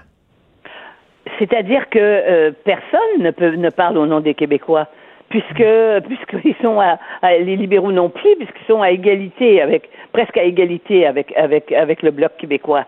Quand vous regardez en termes en termes de en termes de vote, hein, Euh, en termes de oui c'est ça de vote, personne ne peut parler dire nous parlons. Le seul gouvernement qui parle au nom des Québécois dans leur ensemble, malgré le fait que, évidemment, les anglophones n'ont pas voté pour lui, c'est le gouvernement qui a le pouvoir au Québec, c'est-à-dire la CAQ. Et euh, le bloc et le bloc québécois, vous savez, s'ils avaient été obligés, s'ils avaient fait, euh, ils peuvent pas effectivement faire d'entente avec les libéraux. On voit mal que les libéraux vont leur demander de faire une entente. De toute façon, maintenant, ils ont un parti. On dit, vous savez, on, a dit pendant la campagne électorale, aux, pas aux États-Unis, mais dans le Canada anglais, on disait que les libéraux battaient le NPD sur leur propre terrain, c'est-à-dire qu'ils sont plus à gauche. Alors, ils vont s'entendre avec eux. Mais, mais ça, il faut bien penser qu'à un moment donné, il va y avoir une élection, là, qu'ils ne seront pas quatre ans minoritaires et qu'ils vont être obligés de penser à la réalité politique du Québec et, et du Canada. Et le Canada n'est pas euh, n'est pas euh, très loin du centre gauche. Et s'il s'en éloigne grâce au, au NPD, parce qu'on connaît le programme du NPD, on connaît la flamboyance des convictions euh, de M. Sig. Et si M. Sig exige euh, des, choses et que, et que le Parti libéral, parce qu'ils veulent garder le pouvoir minoritaire plus longtemps que six mois ou huit mois, eh bien, il y aura un clash s'ils ne cèdent pas. Et au fond, le Parti libéral, à cet égard, le Parti libéral du Canada, est en quelque sorte prisonnier du NPD, qui lui n'a rien à perdre puisqu'il n'a pas, puisqu'il oui. Puisqu'il n'est pas au pouvoir. Mais- mais est-ce que vous pensez- est-ce alors que- c'est est-ce le que- Parti libéral, ça va être difficile pour le Parti libéral. Est-ce que vous pensez qu'on retourne en élection dans un an et demi? Ça m'étonnerait pas.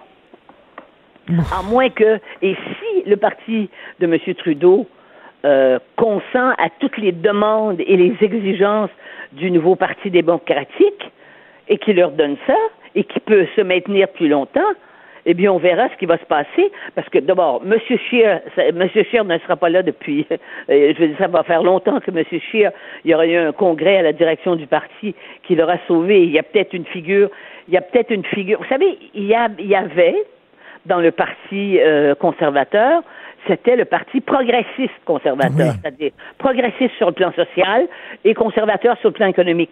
Mais qu'il soit conservateur sur le plan économique sans aller jusqu'à la caricature et sans couper euh, dans, dans, des choses qui sont acquises au Canada, parce que c'est un pays quand même relativement égalitaire en matière de en, en, matière sociale, euh, c'est c'est évident euh, qu'à ce moment-là, euh, ils, vont perdre, ils, ils vont perdre le, reste du le Canada au complet. Comprenez-vous? Ils, ils vont pas être élus majoritaires à ce moment. Ils vont risquer de ne pas être élus majoritaires. Faut qu'ils restent dans une espèce d'équilibre qui est euh, qui, qui, peut qui est changeant en plus. Hein, le, et, et, et qui sache négocier pour ne pas avoir l'air d'être à la remorque total du, nouvel, du nouveau Parti démocratique. Vous parlez de remorque? Est-ce que le bloc va être à la remorque de la CAQ ou à la remorque du PQ? C'est ça. Quels sont les alliés naturels du bloc? Est-ce que c'est la CAQ ou Moi, le PQ? je crois que c'est la CAQ. Parce que les, les, Québécois ne veulent pas, je veux dire, on, on peut bien faire des sondages. Mm-hmm. Non seulement on peut faire des sondages, mais plus on fait de sondages, plus la démographie change, on n'a qu'à voir. Moi, ce matin, j'ai lu la carte avec le nom de tous les représentants de tous les candidats dans toutes les régions du Québec. On voit bien qu'il y a de plus en plus de gens qui sont des néo-québécois, en tout cas par, par, le, par, par leur nom. Eh bien, ça, ça va continuer parce que comme on ne se reproduit pas, eh, eh bien, euh, la démographie euh, canadienne-française, pour, bien se comprendre, recule. Et donc, euh, ça va pas s'arranger. Ça ne peut pas s'arranger par la démographie. Donc, c'est pas le, parti le parti québécois. Je c'est brutalement. Hein, je dis que le parti québécois n'a plus d'avenir. Hum. Oh. Hum. C'est-à-dire que là, euh, c'est-à-dire que là, la CAQ lui, lui, euh, lui, lui respire tout son air. C'est-à-dire que la CAQ a correspondu au sentiment profond de Québécois qui ont voté pour le, pour le oui, dont une partie importante a voté deux fois oui, et, et, et, ne, et c'est bien que c'est impossible. Et vous savez, il y, a, a, il, y a, il y a un élément du sondage qu'on a publié dimanche qui est passé à peu près inaperçu. C'est que chez les 18-35 ans au Québec, une, il y avait 37% des 18-35 ans, 37 ou 36 là, qui votaient, qui ont voté, qui disaient voter libéral. Mmh, mmh. Alors, si les jeunes n'ont pas Ça. pris le relais mmh. de ceux des générations qui les ont précédés, et il n'y a pas grand-chose des générations qui les ont précédés dont ils ont pris le relais, n'est-ce pas? Ils sont en rupture plus qu'on ne l'a été probablement faudrait reculer aux années 60 quand il y a eu une espèce de, de, de une espèce de, de, glorification de la classe d'âge. Mais ils, pas le relais de leurs parents. Ils ne pensent pas comme leurs parents et ils ne veulent pas parler. Ils ne veulent pas penser comme leurs parents, puis ils veulent pas parler comme leurs parents. Exactement, oui, tout à fait. Mais ça, on pourrait s'en reparler, tiens, euh, la prochaine fois qu'on se parle de ce Absolument. conflit de génération qui, moi, oui. me frappe énormément. Euh, chez donc. ces jeunes-là, ils veulent rien savoir du nationalisme, non, ils veulent rien ils savoir. Ils ont voté libéral. Ils ont voté libéral. Ben oui. Pour eux autres, nationalisme est un mot radioactif, c'est un mot oui. euh, xénophobe, et... intolérant, raciste. Et, ben oui, mais pourquoi? Ils ont été élevés dans un système. Euh, hier, c'est curieux, j'en parlais avec mon mari, parce que mon mari est anglais. J'ai dit, écoute, nous, on a été élevés dans le catholicisme. Je, je, les gens jusqu'à 40 ans, dans un catholicisme fermé. Hein? Et, mais cette éducation-là, je ne sais pas par, pourquoi, mais dans cette éducation-là, il y avait une porte de sortie parce que les jeunes contestaient. C'est nous qui avons contesté le, le, la cléricalisation de la société. Et là, c'est un mouvement généralisé des jeunes. Tout à hein? fait. Et bien maintenant, les jeunes, ils, sont élevés, ils ont été élevés à l'école, ils ont été éduqués dans le relativisme. Tout est égal à tout. Et c'est pour ça que dans mon papier de ce matin, je dis que c'est comme au Canada. Le Canada est un pays non genré politiquement aussi. bon, on s'en reparlera la prochaine fois qu'on se parle de ça, du conflit des générations. Oui. Merci beaucoup, Denise. Merci, Merci au revoir. Denise Bombardier, euh, qui parlait du résultat des élections. Martineau, franchement, même avec les cheveux gris, il reste un animateur très coloré. Politiquement incorrect.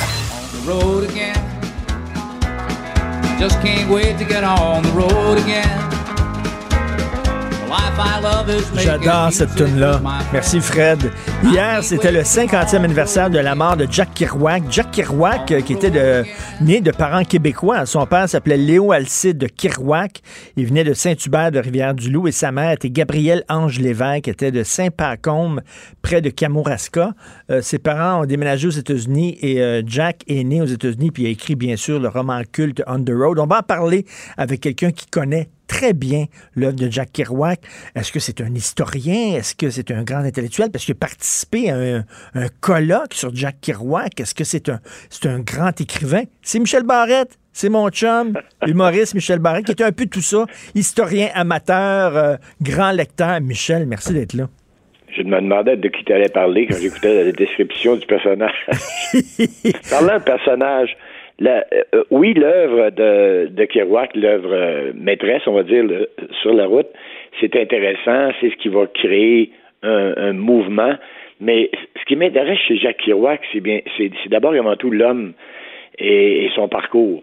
Parce que c'est un parcours qui est atypique et c'est un parcours qui va créer chez d'autres, euh, oui, le goût du parcours. Parce que la Beat Generation, mm-hmm ce, bonhomme-là, Jack Kerouac, puis ses chums qui sont des, écrivains, des poètes, qui sont un peu, euh, oui, c'est très euh, contre-culture et très, très révolutionnaire parce qu'on parle d'une écriture de, on parle d'abord de, voyage dans les années 40, des années 50, parce qu'il faut se rappeler que On the Road va être écrite en 1951, mais ne sera publiée qu'en 1957.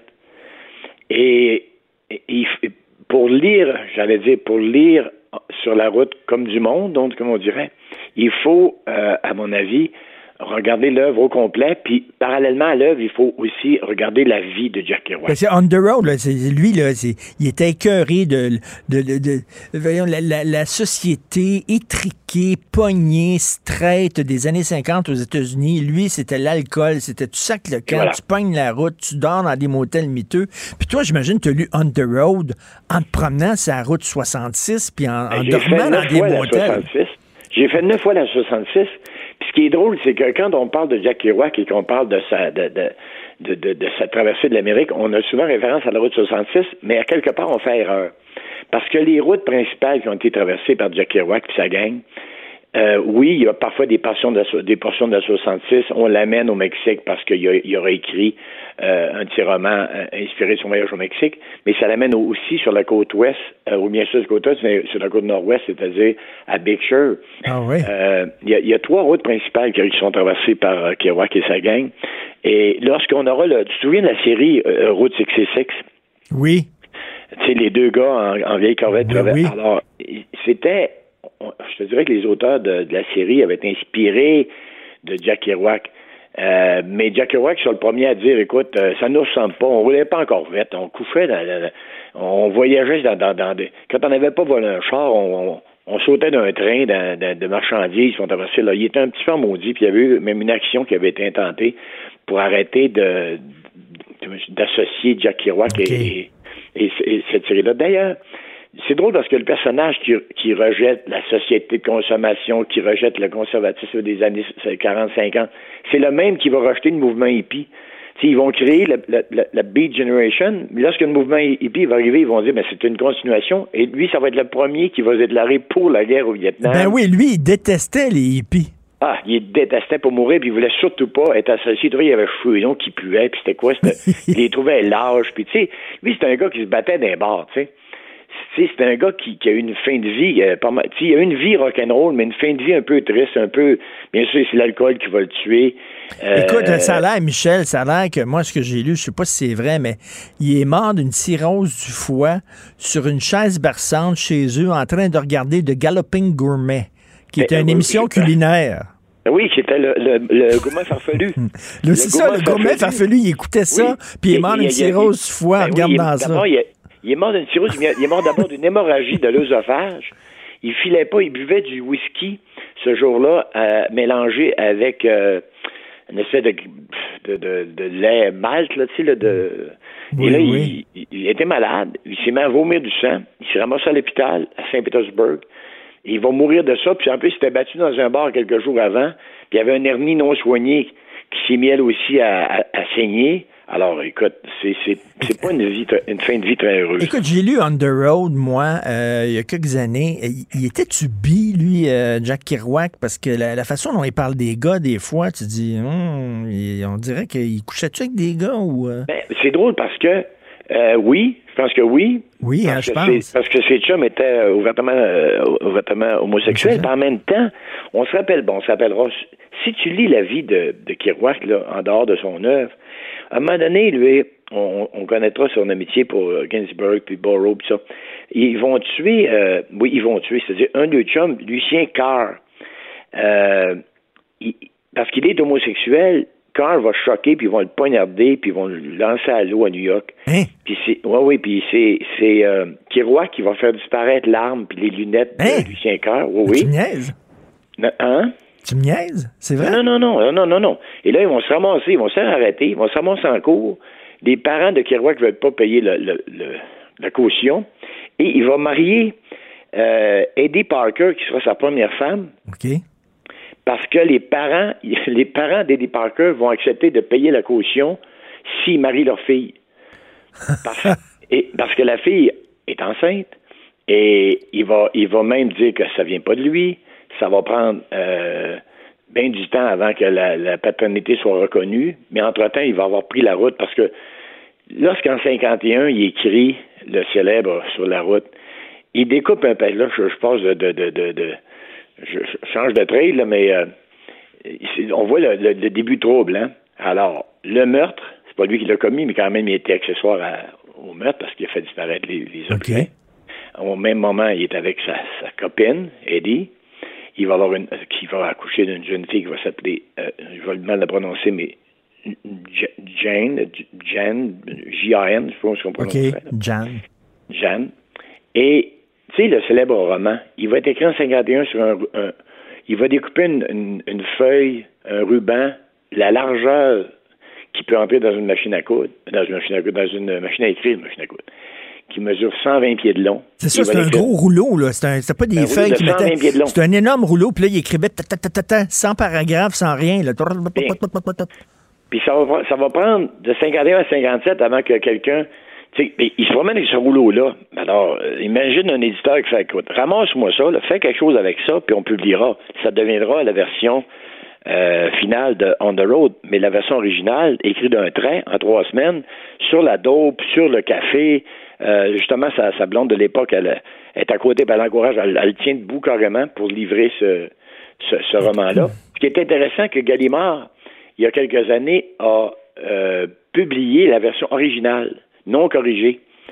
Puis elle est intéressante. Je suis en train de faire la relecture de, de, On the Road, mais en version originale, mais une relecture non pas de l'œuvre, mais des lieux. C'est pour ça que je te parlais de la route 66 tantôt, parce que j'ai le goût de refaire la route de Kerouac. Ah oui. Oui, parce que, il, il- Mais parce son, que- son descriptif est intéressant. Il va te parler du grand chêne qui est au coin de la quatrième Parce que toi, toi, là, à- t- à toi, tu, toi, tu veux pas savoir, tu veux voir. Toi, t'aimes ça, là. savoir, tu veux voir aussi. Es-tu allé voir les lieux de Kerouac, où c'est qui est venu au monde, où c'est qui Oui, mais pas à mon goût. Pas à mon goût parce que plus on lit sur Kerouac, plus on a le goût d'aller à Orlando, la maison où il a écrit un tel roman. On a le goût, bien sûr, d'aller à Lowell. On va aller le goût d'aller à Bigshire. On va, t'as le goût d'aller partout, dans un bar à San Francisco où il se tenait. Et, euh, parce que j'ai l'impression que de prendre la route, c'est aussi de le comprendre.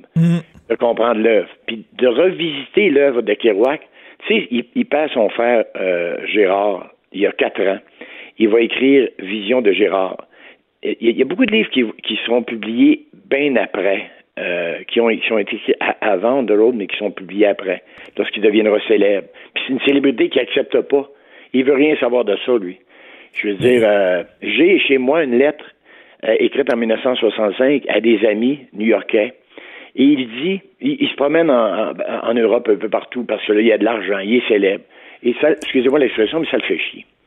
Il dit, il dit, pourquoi je me présenterais, parce qu'il est invité dans les universités pour aller parler de son œuvre. Et il dit, je n'ai pas à défendre mon œuvre. Mon œuvre, ce sont mes bébés. Mes livres, c'est mes bébés. Laissez-les vivre. Laissez-les exister. Mais arrêtez de m'en parler. Ils, ils ont leur propre vie, tu comprends? Écoute, euh, il faudrait que tu aies une chronique littéraire. Parce que je le dis tout le temps, je te le dis, il faudrait que tu aies une chronique littéraire. Mécanique puis Hot Rod Magazine. Arrête donc. J'arrête pas de le dire. Mon chum Michel, là, il lit tout le temps, puis il me passe des livres, puis il lit ça, Richard, puis tout ça. Faut que tu aies une chronique littéraire. De temps en temps, si tu as du temps, tiens, je t'appellerai, puis tu nous parleras de livres.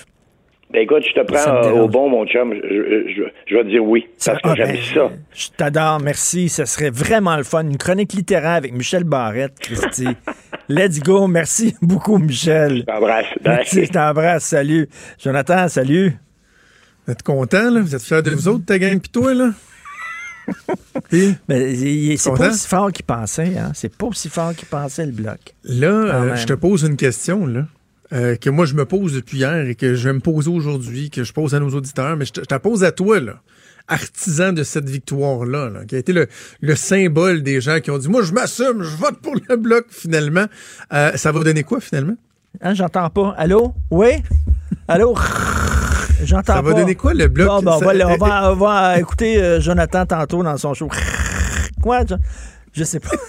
Il y a de la friture sur la ligne, hein? Effectivement, il y aura de la friture sur la ligne entre Québec et Ottawa avec euh, euh, le bloc qui va, qui, qui va servir à fuck all. Parce que là, il pourrait pas dire on parle au nom du Québec parce que quand même, euh, je- Justin euh, scoré au Québec aussi. Là. Hein, Justin Trudeau qui a juste perdu cinq comtés au Québec, euh, plus de comtés que le Bloc québécois, plus de suffrages que le Bloc québécois, et surtout, surtout, surtout, ce que euh, nous devons retenir, c'est le fait que la balance du pouvoir, c'est le NPD qui l'a. Il n'y a pas de balance de pouvoir au Bloc québécois. Donc, un des grands perdants de la soirée, là, à- après euh, c'est François Legault. C'est François Ah Legault, oui. là, parce qu'il se ramasse Ben avec oui. le premier ministre qui a fronté tout le long de la campagne électorale qui est encore en poste. Il se ramasse avec un bloc québécois pas équipé, pas en tout pour changer quoi que ce soit à Ottawa. Bon, peut-être que des fois, sur quelques petits votes à Mm. gauche et à droite, ils pourront peut-être aider. Et en plus, il y a un bloc québécois, 32 députés, 32 cabinets, 32, euh, euh, 32 équipes qui vont pouvoir aider les petits cousins du Parti québécois à Ben oui, c'est ça, Legault. parce que toi, tu penses C'est que beau, leurs là. alliés naturels, c'est le PQ. Les alliés oui. naturels du Bloc, c'est le mais le PQ, Parti pas québécois a mis un communiqué de presse dimanche pour dire euh, les députés du Parti québécois seront aux côtés des candidats du Bloc québécois lundi. C'est pas, pas un secret, mais là, on va le voir se matérialiser. Donc, euh, bref, euh, bien, bien des réflexions intéressantes à faire. Alors, qui tu au, reçois, euh, qui tu reçois ton show? euh, ben, dans les candidats, il y a Joël Lightband, Gérard Deltel qui vont être euh, qui vont être avec nous. On va analyser ça aussi avec euh, Tasha Sheridan et euh, Gilles Duceppe qui analysait la, la, la, la, la- la campagne chaque semaine, va être là pour euh, clore le tout. C'est un beau moment on quand même. Tu vu ben euh, oui, quand il là. parlait à son fils. Là, Ben oui, puis- c'était beau. Et, et- et- et les gens qui ont suivi euh, les chroniques de, de M. Duceppe euh, dans mon show, à peu près toutes les semaines, je demandais à la fin, puis comment ça va, Alexis? On a vu tout le temps le, le, le, le, le- le- Le moment le Alexis. volet campagne d'Alexis euh, dans lac Saint-Jean. C'était le fun à suivre, puis finalement, ben, c'est une, une belle fin, une fin euh, heureuse. Donc, évidemment, on aura le regard de Gilles Duceppe sur le résultat, mais également euh, parler de cet aspect-là avec son fils. J'ai très, très hâte de t'entendre parce que tu as toujours un take intéressant, un angle intéressant. Donc, j'ai hâte d'entendre le débriefing des élections par Jonathan Trudeau et Maude, bien sûr, tout de suite après. Merci beaucoup. Merci à Hugo Veilleux à la recherche, Fred de Rio à la console. On se reparle demain. Passez une excellente journée. Politically incorrect. Oh, thank